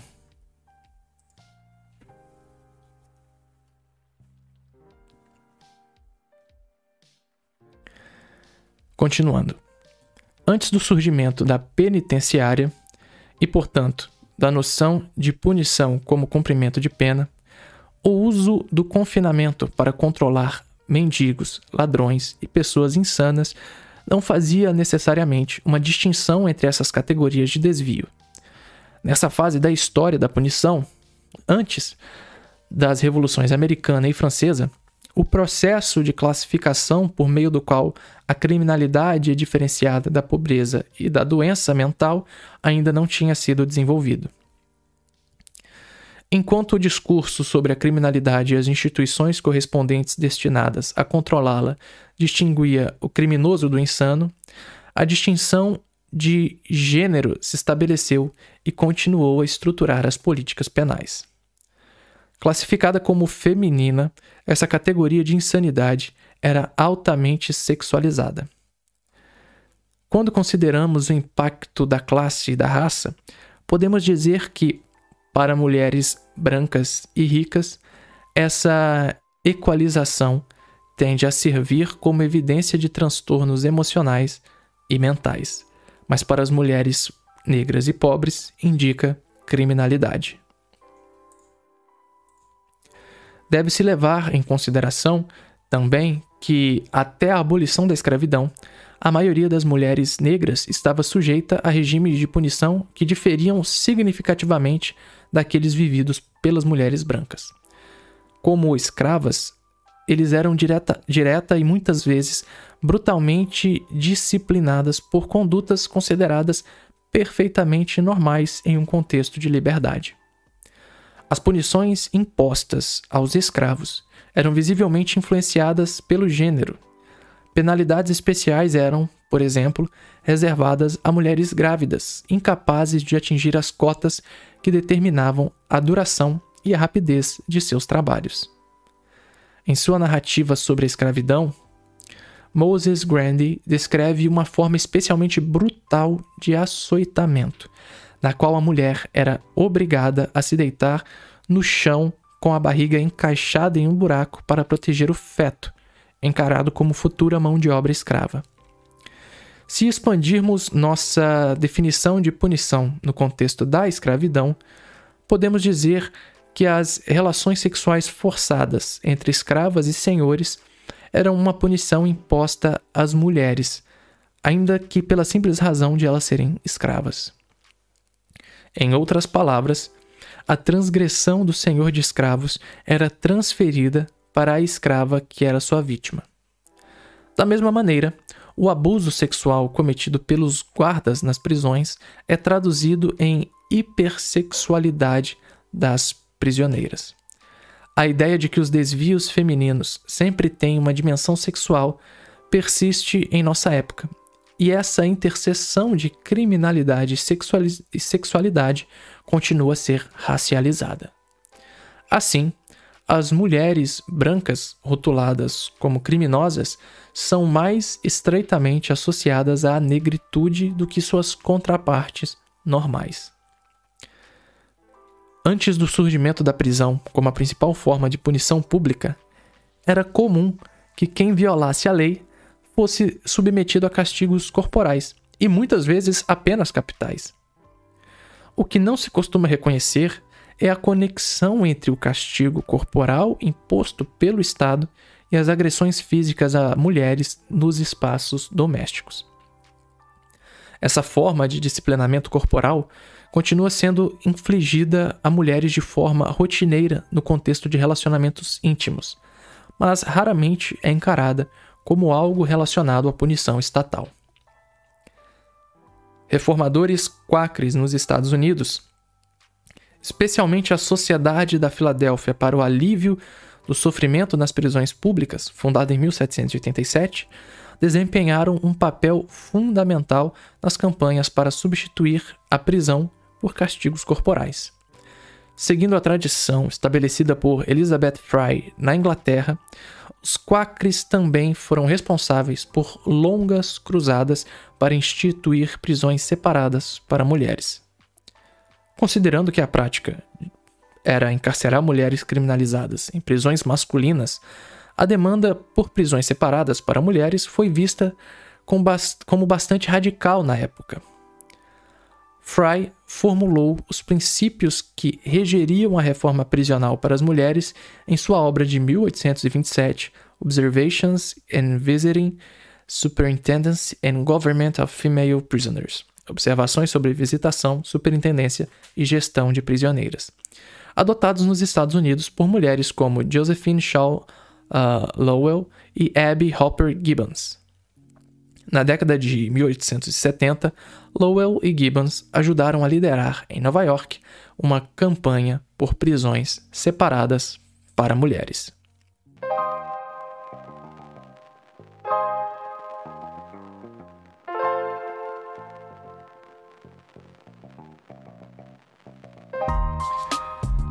Isso aí, pessoal. Estamos de volta.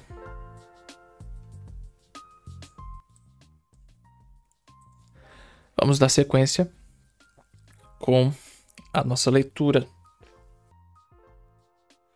As atitudes uh, predominantes em relação às mulheres condenadas diferiram daquelas em relação aos homens condenados, que se considerava que tinham perdido direitos e liberdades que as mulheres geralmente não tinham nem mesmo no mundo livre. Embora algumas mulheres ficassem alojadas em penitenciárias, a instituição em si era masculina, porque, de modo geral, nenhum arranjo específico era feito para acomodar as mulheres sentenciadas. Uh, início de citação. As mulheres que cumpriram pena em instituições penais entre 1820 e 1870 não se beneficiaram, não se beneficiaram da reforma prisional vivenciada pelos presos do sexo masculino.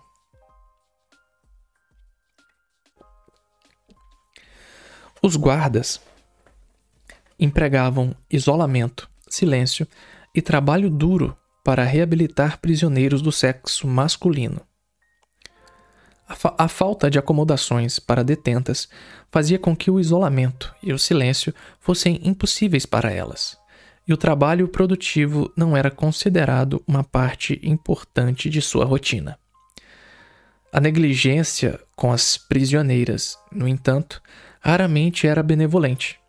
Em vez disso, um padrão de superlotação, tratamento severo e abuso sexual é recorrente na história das prisões. É uma citação de um livro do Friedman. Deixa eu ver se eu acho esse livro. Stelly B. Friedman. Uh, Their Sisters Keepers, Women's Prison Reform in America. Uh, seria 1830, é, 1930. Seria né, os guardiões de suas irmãs, né, a reforma prisional feminina na América. a punição masculina estava ligada ideologicamente à penitência e à reforma. A própria perda de direitos e liberdades implicava que, por meio da reflexão, do estudo religioso e do trabalho, condenados do sexo masculino poderiam alcançar a redenção e recuperar esses direitos e liberdades. No entanto, uma vez que não se considerava que as mulheres estivessem seguramente em posse desses direitos, elas não estavam aptas a participar desse processo de redenção. De acordo com os pontos de vista dominantes, as mulheres condenadas eram irremediavelmente perdidas, sem possibilidade de salvação. Ao passo que os criminosos do sexo masculino eram considerados indivíduos que tinham simplesmente violado o contrato social. As criminosas eram vistas como mulheres que tinham transgredido os princípios morais fundamentais da condição feminina. Os reformadores, que, seguindo Elizabeth Fry, argumentavam que as mulheres eram capazes de se redimir, não contestavam de fato esses pressupostos ideológicos a respeito do lugar da mulher. Em outras palavras, eles não questionavam a noção de mulheres perdidas. Em vez disso, simplesmente se opunham à ideia de que mulheres perdidas não podiam ser salvas. Elas podiam ser salvas, alegavam os reformistas, e para conseguir isso, defendiam a criação de instituições penais separadas e uma abordagem especificamente feminina da punição. Sua abordagem demandava modelos arquitetônicos que substituíssem as celas por pequenas casas e quartos, de forma a infundir a domesticidade na vida na, na, na vida na prisão. Esse modelo viabilizaria um regime concebido para reintegrar as criminosas no papel doméstico de esposas e mães. Eles não reconheciam, no entanto, as bases raciais e de classe desse regime. O treinamento que era aparentemente projetado para produzir boas esposas e mães, na verdade conduzia as mulheres pobres e especialmente as mulheres negras, para trabalhar no mundo livre executando serviços domésticos. Em vez de esposas e mães qualificadas, muitas prisioneiras, depois da libertação, se tornavam empregadas, cozinheiras e lavadeiras de mulheres mais ricas. Os reformadores também argumentavam que uma equipe de guardas do sexo feminino minimizaria as tentações sexuais, que eles acreditavam muitas vezes estar na raiz da criminalidade feminina. Quando o movimento de reforma que demandava prisões separadas para as mulheres surgiu na Inglaterra e nos Estados Unidos no século XIX, Elizabeth Fry, Josephine Shaw e outras defensoras combateram a ideia consagrada de que as criminosas estavam além do alcance da reabilitação moral. Assim como os condenados do sexo masculino, que presumivelmente podiam ser corrigidos por rigorosos regimes penitenciários, as condenadas do sexo feminino, conforme sugeriam, também poderiam ser moldadas em seres morais por métodos que encarassem o gênero de forma diferente. Mudanças arquitetônicas, regimes domésticos e uma equipe de guarda inteiramente feminina foram implementados no programa de reforma proposto pelos reformadores. E, por fim, as prisões femininas acabaram tão firmemente ancoradas no cenário social quanto as masculinas, porém ainda mais invisíveis. Essa maior invisibilidade era um reflexo tanto da forma como os deveres domésticos das mulheres. Eh, perdão, essa maior invisibilidade era um reflexo tanto da forma como os deveres domésticos das mulheres eram encarados pelo patriarcado como algo moral, algo normal, natural e consequentemente invisível, quanto do número relativamente pequeno de mulheres encarceradas nessas novas instituições. 21 anos depois da inauguração em Londres do primeiro reformatório inglês para mulheres, em 1853, o primeiro dos Estados Unidos foi aberto em Indiana.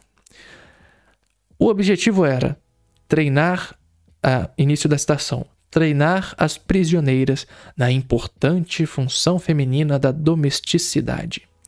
Assim, um importante papel do movimento de reforma nas prisões femininas foi incentivar e arraigar papéis de gênero apropriados, como formação profissional em culinária, costura e limpeza. Para acomodar esses objetivos, as pequenas casas do reformatório costumavam ser projetadas com cozinhas, salas de estar e até berçários para as prisioneiras com bebês. Fim da citação. Essa punição pública feminilizada, no entanto, não afetava todas as mulheres da mesma maneira. Quando cumpriam pena em reformatórios, as mulheres negras e nativas americanas muitas vezes eram separadas das brancas. Além disso, elas tendiam a ser desproporcionalmente condenadas a cumprir pena em prisões masculinas. Nos estados do Sul, no período seguinte à Guerra Civil, as mulheres negras eram submetidas às crueldades do sistema de arrendamento de prisioneiros em nada amenizadas pela feminilização da punição. Nem as suas sentenças, nem o trabalho que eram obrigadas a executar eram atenuados em virtude do gênero. Conforme o sistema prisional dos Estados Unidos evoluiu durante o século XX, modos de punição feminilizados o sistema de pequenas casas, o treinamento doméstico e assim por diante, foram ideologicamente projetados para reformar mulheres brancas, relegando grande parte das outras a reinos de punição pública nos quais não havia nenhuma pretensão de oferecer-lhes feminilidade. Além disso, como salientou Lúcia Zedner, as práticas de condenação feminina dentro do sistema reformatório muitas vezes obrigavam mulheres de todas as origens raciais a cumprir penas mais longas do que as dos homens por crimes semelhantes. Abre aspas. Essa diferença era justificada com base na alegação de que as mulheres eram mandadas para os reformatórios não para serem punidas de forma proporcional à seriedade de seus crimes, mas para serem reformadas e treinadas, um processo que, alegava-se, demandava tempo. Fecha aspas. Ao mesmo tempo, destaca Zedner, essa tendência de mandar as mulheres para a prisão por mais tempo que os homens foi acelerada pelo movimento eugenista, que buscava retirar as mulheres geneticamente inferiores da circulação social durante a maior parte possível de seus anos férteis. No início do século XXI, as prisões femininas começaram a se parecer mais com suas homólogas masculinas, particularmente as instituições con construídas na era contemporânea do complexo industrial prisional. Conforme o envolvimento corporativo no sistema de punição se expandiu de maneiras que teriam sido inimagináveis apenas duas décadas atrás, o suposto propósito das prisões de promover a reabilitação foi completamente substituído pela incapacitação como principal objetivo do encarceramento. Como já apontei, Agora que a população carcerária das cadeias e prisões dos Estados Unidos supera a cifra de 2 milhões, a taxa de aumento no número de mulheres encarceradas excedeu a dos homens. Como observou a criminologista Elliot Curry, início da citação, Durante a maior parte do período que sucedeu à Segunda Guerra Mundial, a taxa de encarceramento feminino girou em torno de 8 a cada 100 mil. Não chegou a dois dígitos até 1977. Hoje é de 51 a cada 100 mil. Com as atuais taxas de crescimento, haverá mais mulheres nas prisões dos Estados Unidos em 2010 do que havia presos de ambos os sexos em 1970.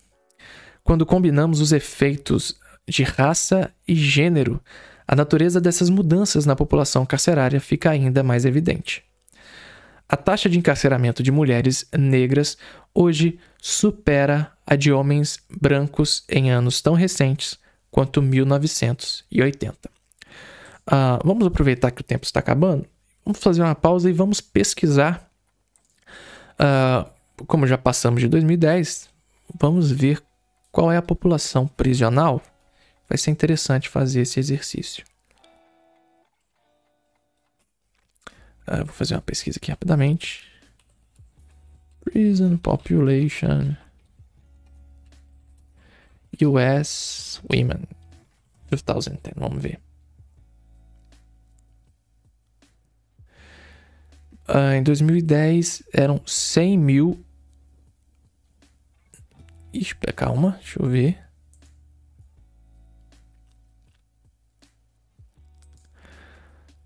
É, vai ser difícil achar 2010. Vou achar de hoje, para ser mais fácil. Uh...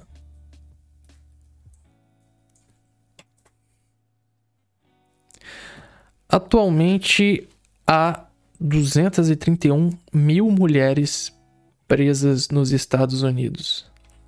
Vamos ver. Em 1970. Em 1970, o número de presos geral nos Estados Unidos era 196.441.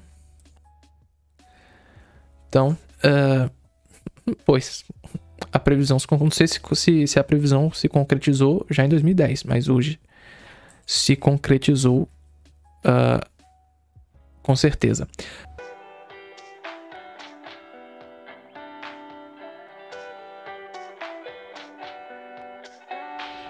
Isso aí, galera. Estamos de volta para dar continuidade à leitura de Estarão as prisões obsoletas de Angela Davis. Uh, provavelmente vamos para o último sprint, por assim dizer. Uh, para encerrar o capítulo 4. Em seu estudo sobre mulheres nativas americanas encarceradas no Centro Correcional para Mulheres de Montana, Luana Ross argumenta que, abre aspas, as prisões, como são empregadas pelo sistema euro-americano, funcionam de maneira a manter as nativas americanas em uma situação colonial. Ela ressalta, é, fecha aspas, ela ressalta que os nativos americanos estão vastamente sobre-representados nas prisões federais e estaduais do país. No estado de Montana, onde fez sua pesquisa, eles constituem 6% da população como um todo, mas 17,3% da população carcerária. As mulheres nativas estão ainda mais desproporcionalmente presentes no sistema prisional de Montana.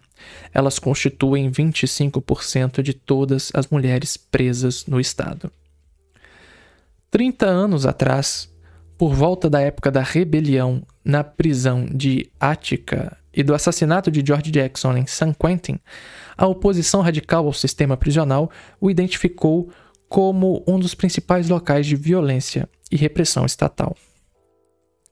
Em parte como uma reação à invisibilidade das prisioneiras nesse movimento e em parte como consequência da ascensão do movimento pela liberação das mulheres, foram desenvolvidas campanhas específicas em defesa dos direitos das mulheres encarceradas. Muitas dessas campanhas apresentaram e continuam a promover críticas radicais à repressão e à violência estatal. Na comunidade correcional, entretanto, o feminismo foi largamente influenciado por construções liberais de igualdade de gênero. Em contraste com o movimento reformista do século XIX, fundamentado em uma ideologia de diferença de gênero, as reformas do fim do século XX se baseavam em um modelo separado, porém igual. Essa abordagem foi com frequência aplicada de forma acrítica, resultando ironicamente na reivindicação de condições mais repressivas a fim de tornar as instalações femininas iguais às masculinas. Um claro exemplo disso pode ser encontrado em um livro de memórias, The Warden Wore Pink, a diretora vestia rosa, escrito por uma diretora da prisão feminina de uh, Huron Valley, no estado do Michigan. Durante a década de 1980, a autora uh, Tecla Miller defendeu uma mudança nas políticas internas do sistema prisional do Estado, de acordo com a qual as mulheres presas passariam a ser tratadas da mesma maneira que os homens presos. Sem nenhum traço de ironia, ela caracteriza como feminista sua luta por igualdade de gênero entre presos do sexo masculino e feminino e pela igualdade entre as instituições prisionais masculinas e femininas. Uma dessas campanhas se concentra na alocação desigual de armas que ela buscava remediar. Uh, início da citação. Os arsenais nas prisões masculinas são grandes salas com prateleiras de espingardas, rifles, revólveres, munições, latas de gás e equipamentos anti-motim. O arsenal da prisão feminina de Huron Valley era um pequeno armário de um metro e meio por 60 centímetros, no qual havia dois rifles, oito espingardas, dois megafones, cinco revólveres e quatro latas de gás e 20 conjuntos de amarras para imobilização. Fim da citação não lhe ocorreu que uma versão mais produtiva de feminismo também questionaria a organização da punição estatal para os homens e, na minha opinião, consideraria seriamente a proposição de que a instituição como um todo, marcada pelo gênero como é, exige o tipo de crítica que pode nos levar a considerar sua abolição. Miller também descreve o caso de uma tentativa de fuga. A prisioneira em questão escalou o arame farpado mas foi capturada ao pular para o chão do outro lado. Essa tentativa iniciou um debate sobre a discrepância no tratamento dado a, fugitivos homens e mulheres. A posição de Miller era que os guardas deveriam ser instruídos a atirar nas mulheres da mesma maneira que eram instruídos a atirar nos homens, argumentando que a paridade para prisioneiros homens e mulheres deveria consistir em seu direito igual de ser alvejado pelos guardas. A conclusão do debate observou Miller era que, início da citação, as prisioneiras que tentam escapar de prisões de segurança média ou alta deveriam ser tratada da, tratadas da mesma forma que os homens. Um tiro de aviso é disparado. Se o prisioneiro não parar e estiver além da cerca, um guarda pode disparar para ferir. Se a vida do agente estiver em perigo, ele pode atirar para matar. Fim da citação. Paradoxalmente, é incrível, né? É impressionante, né? Como é que eu, é, tem alguns trechos assim. Às vezes eu tenho que até, até dar uma pausa, porque. Tipo assim, a gente já. Eu, eu já li, mas é. Sempre que eu leio esse trecho eu fico. Sempre em choque. Mas voltando.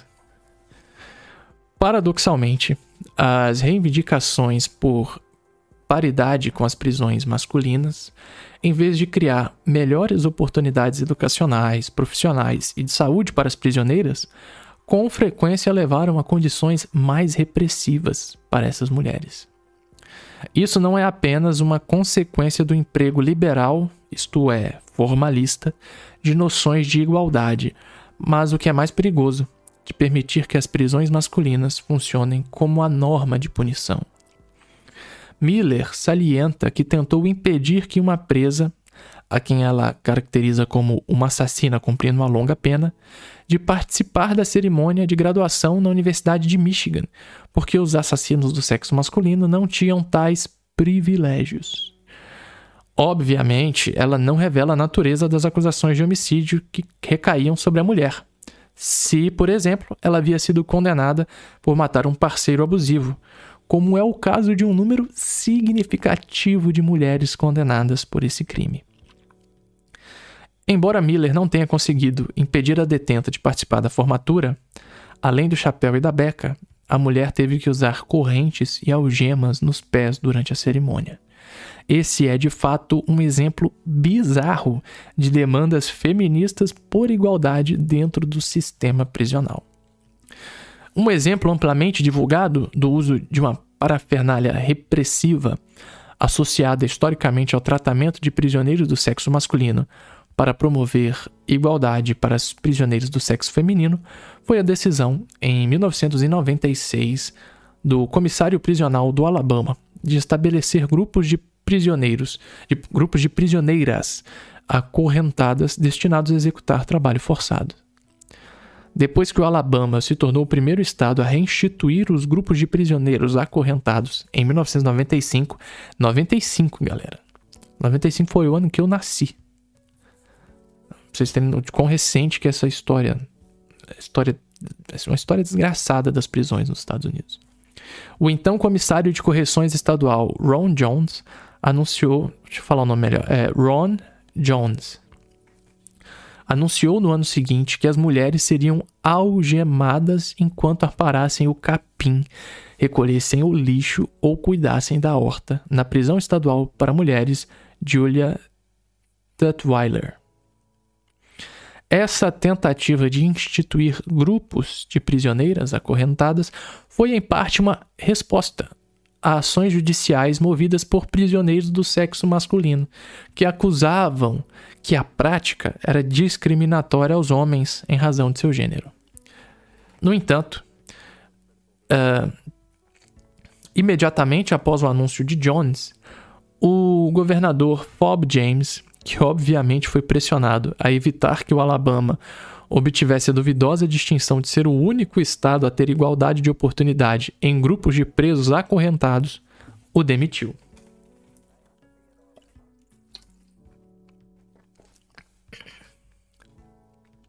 Pouco depois do embaraçoso flerte do Alabama com a possibilidade de estabelecer grupos de detentas acorrentadas, o xerife Joe Arpaio, do condado de Maricopa, no Arizona, representado na mídia como o xerife mais severo da América, concedeu uma entrevista coletiva para anunciar que, como era um encarcerador a favor de oportunidades iguais, estava estabelecendo o primeiro grupo de presas acorrentadas do país.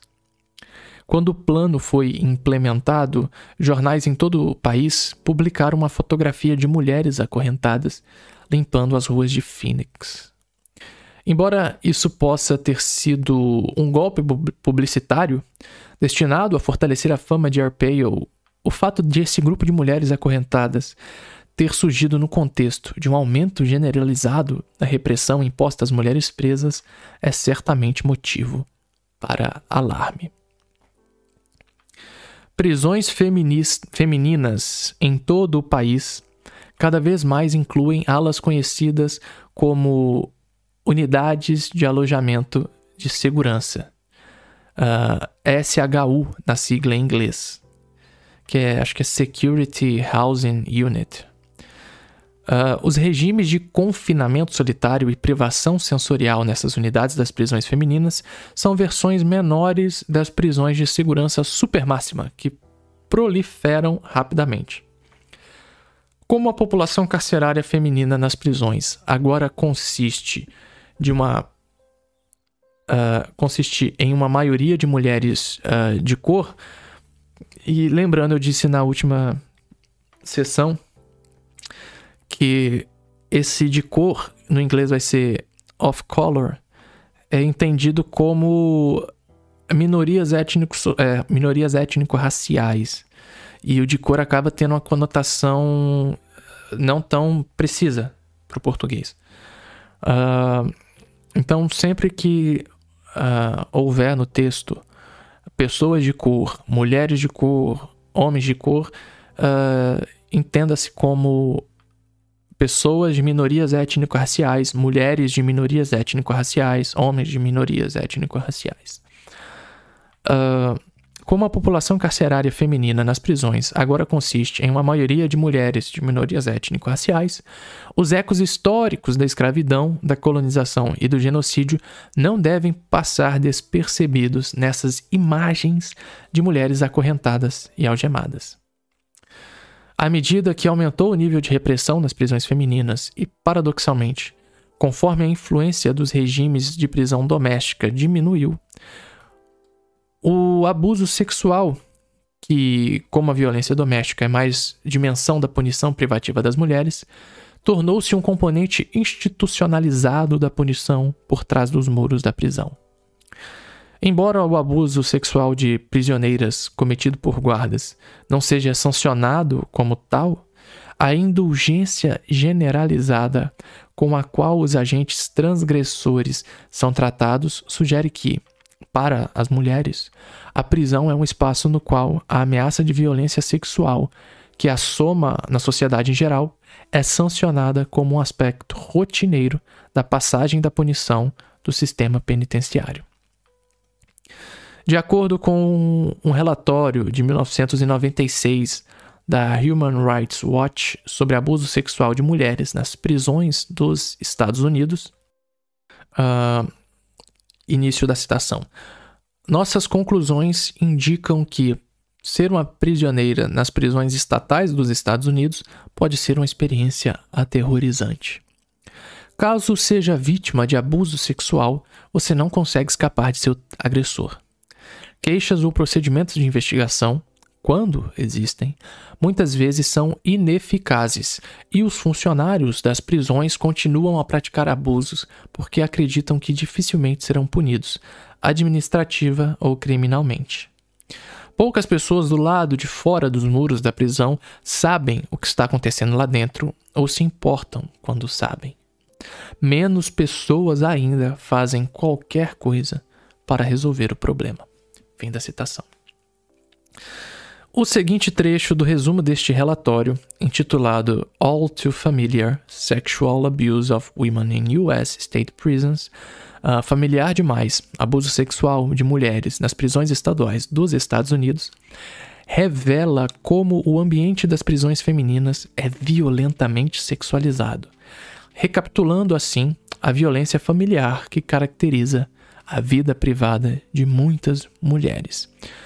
Início da citação descobrimos que os funcionários do sexo masculino das instituições correcionais têm uh, is, uh, Só destacar, pessoal, que também é um trecho que pode ser gatilho uh, para pessoas que sofreram abuso sexual. Então, quem preferir, dá um mute nos próximos 30 segundinhos. Ou quem estiver ouvindo, pular para os próximos 40, 30 segundos também. Igualmente a partir do início da citação, ok? Então vamos lá, citação. Descobrimos que os funcionários do sexo masculino das instituições correcionais têm violentado por via vaginal, anal e oral as prisioneiras do sexo feminino, além de agredir e abusar sexualmente delas. Chegamos à conclusão de que, ao ter essa má conduta, os guardas do sexo masculino não apenas recorreram ou ameaçaram recorrer à força física, mas também usaram sua autoridade para fornecer ou negar itens e privilégios a prisioneiras a fim de obrigá-las a fazer sexo, ou em alguns casos, para recompensá-las por tê-lo feito. Em outros casos, guardas do sexo masculino violaram seu dever profissional mais básico e tiveram contato sexual com prisioneiras sem o uso da ameaça de força ou de qualquer recompensa material. Além de manter relações sexuais com prisioneiras, guardas do sexo masculino usam as revistas obrigatórias ou as revistas nas celas para apalpar os seios, as nádegas e a área vaginal das mulheres e observá-las de maneira imprópria enquanto estão despidas na, nas áreas de alojamento e nos banheiros. Guardas e funcionários do sexo masculino também se envolveram em humilhação verbal e assédio de prisioneiras, contribuindo assim para um ambiente de custódia nas prisões estatais para mulheres com frequência altamente sexualizado e excessivamente hostil. Fim da citação. A violenta sexualização da vida prisional nas instituições para mulheres levanta uma série de questões que podem nos ajudar a aprofundar nossa crítica do sistema prisional.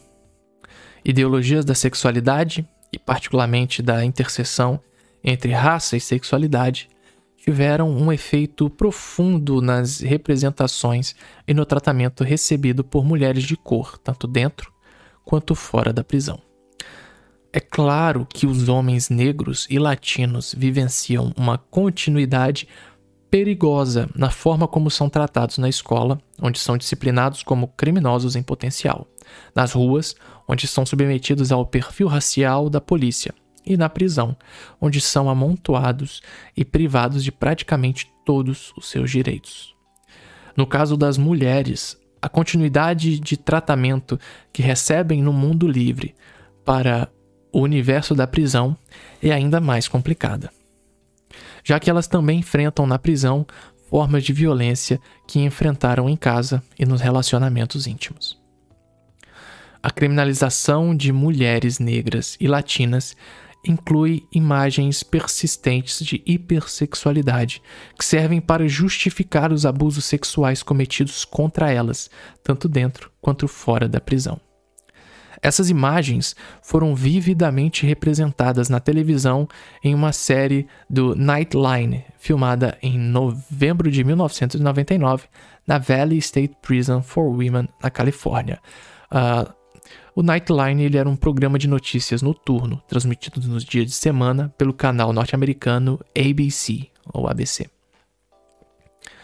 Muitas das mulheres entrevistadas pelo apresentador uh, Ted Koppel se queixaram de ser submetidas a exames pélvicos frequentes e desnecessários, inclusive quando se consultavam com o médico por causa de doenças tão corriqueiras como resfriados.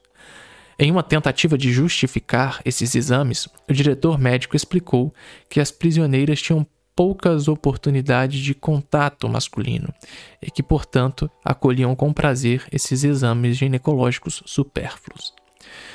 Embora o diretor tenha sido destituído de seu cargo em consequência desses comentários, sua transferência não mudou praticamente nada não mudou em praticamente nada a vulnerabilidade generalizada das mulheres presas no que diz respeito ao abuso sexual. Uh, estudos sobre prisões femininas em todo o mundo indicam que este abuso é uma forma de punição permanente, embora não reconhecida a qual as mulheres que têm o infortúnio de ser mandadas para a prisão são submetidas. Trata-se de um aspecto da vida na prisão que as mulheres podem esperar encontrar, direta ou indiretamente, não importa quais sejam as políticas escritas que regem a instituição. Em junho de 1998, uh, Radhika Kumar, Kumarasva, Kumarasvami, nome difícil, em junho de 1998, Radhika Kumarasvami, relatora especial das Nações Unidas para a Violência contra a Mulher, visitou prisões federais e estaduais, bem como centros de detenção do Serviço de Imigração e Naturalização em Nova York, Connecticut, Connecticut e Nova Jersey, Minnesota, Geórgia e Califórnia. Esses nomes de estados são horríveis mesmo. Ela não teve permissão para visitar prisões femininas no Michigan, onde graves acusações de abusos sexuais estavam sendo investigadas. Ao fim dessas visitas, Kumara, Kumaravas, Kumara, ei caramba, Kumara, Kumarasvami, Kumarasvami, vamos lá.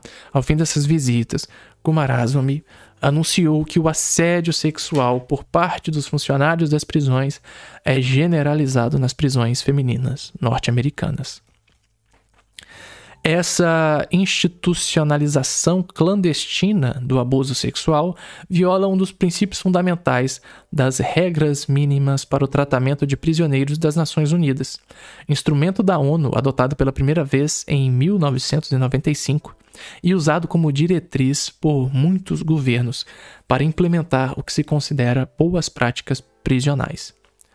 O governo dos Estados Unidos, no entanto, não fez muito no sentido de divulgar essas regras, e é provável que a maioria dos funcionários de instituições penais nunca tenha ouvido falar desses padrões da ONU. De acordo com as regras mínimas, uh, início da citação. O aprisionamento e outras medidas que resultem em isolar um criminoso do mundo exterior já são aflitivos pelo simples fato de tirarem dessa pessoa o direito à autodeterminação, privando-a de sua liberdade. Portanto, o sistema prisional não deve, exceto como resultado incidental de uma segregação justificável ou da manutenção da disciplina, agravar o sofrimento inerente a tal situação. Fim da citação. O abuso sexual é incorporado às escondidas a um dos aspectos mais habituais do encarceramento feminino, a revista íntima. Como os ativistas e as próprias prisioneiras apontaram, o Estado está diretamente implicado nessa rotineirização do abuso sexual, tanto ao permitir as condições que tornaram as mulheres vulneráveis, a coerção sexual explícita exposta pelos guardas e por outros funcionários da prisão, quanto ao incorporar nas políticas de rotina práticas como a revista corporal e o exame de cavidades corporais. A advogada e ativista australiana Amanda George salientou que, a início da citação, o reconhecimento de que o abuso sexual de fato ocorre em instituições para pessoas com deficiência intelectual, prisões, hospitais psiquiátricos, centros de treinamento de jovens e delegacias geralmente se concentra nos atos criminosos de estupro e abuso sexual cometidos por indivíduos que trabalham nessas instituições. Esses uh, delitos, embora raramente sejam denunciados, são claramente compreendidos como crimes pelos quais o indivíduo e não o Estado é responsável. Ao mesmo tempo que condena abusos sexuais ilegais por parte de seus funcionários, o Estado, na verdade, usa o abuso sexual como forma de controle. Em Victoria, os agentes penitenciários e a polícia têm o poder e a responsabilidade de cometer atos que, se cometidos fora do horário de trabalho, seriam crimes de abuso sexual. Se uma pessoa não consentir em ser despida por esses oficiais, pode-se recorrer legalmente ao uso da força para fazê-lo. As revistas corporais legais são, na opinião da autora, abusos sexuais de acordo com a definição de atentado ao pudor que conta no que consta do Crimes Act de 1958, conforme retificado na seção 39. Fim da citação. Em uma conferência sobre mulheres na prisão realizada em novembro de 2001 pela organização Sisters Inside de Brisbane, Amanda George descreveu uma ação realizada em uma reunião nacional de funcionários do sistema carcerário que trabalhavam em prisões femininas. Várias mulheres invadiram o palco e algumas representando guardas, outras desempenhando o papel de prisioneiras, dramatizaram uma revista corporal. De acordo com George, os participantes da, re da reunião sentiram tanta repulsa por essa dramatização de uma prática que ocorre rotineiramente nas prisões femininas, que muitos se sentiram impelidos a se dissociar de tais práticas, insistindo que não era aquilo que faziam. Alguns dos guardas, disse George, simplesmente choraram ao assistir à encenação de suas próprias ações fora do contexto da prisão. O que eles devem ter percebido é que, abre aspas, sem o uniforme, sem o poder do Estado, a revista corporal é abuso sexual. Fecha aspas. Mas por que a compreensão da onipresença desse abuso nas prisões femininas é um elemento importante de uma análise radical do sistema prisional, especialmente das análises progressistas que nos conduzem na direção da abolição? Porque a demanda por abolir a prisão como a forma dominante de punição, não pode ignorar que a instituição da prisão armazenou ideias e práticas que, espera-se, se aproximam da obsolescência na sociedade em geral, mas que retém toda a sua horrenda vitalidade por trás dos muros da prisão.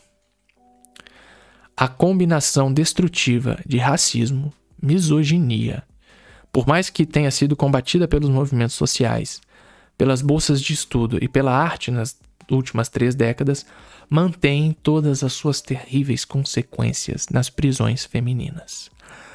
A presença relativamente incontestada do abuso sexual nessas instituições é apenas um de muitos exemplos dessa natureza. A crescente evidência nos Estados Unidos de um complexo industrial prisional com ressonâncias globais nos leva a pensar sobre até que ponto as muitas empresas que investiram na expansão do sistema prisional estão, assim como o Estado, diretamente implicadas em uma instituição que perpetua a violência contra a mulher. Bom, chegamos ao final do capítulo 4 e ao final da nossa sessão de hoje. Uh, muito obrigado a todos que participaram da live, a todos que comentaram. Uh, na, na próxima sexta, nós daremos continuidade com a leitura dos capítulos 5 e 6, os dois últimos capítulos, e encerraremos assim a leitura de Estarão as Prisões Obsoletas. Uh, eu fico por aqui, pessoal e vejo vocês semana que vem de novo. Muito obrigado. Uma boa boa noite para todos, ou bom dia, ou uma boa tarde, a depender do horário de quem estiver por aí tá escutando depois. E vejo vocês na próxima semana, beleza? Muito obrigado, gente.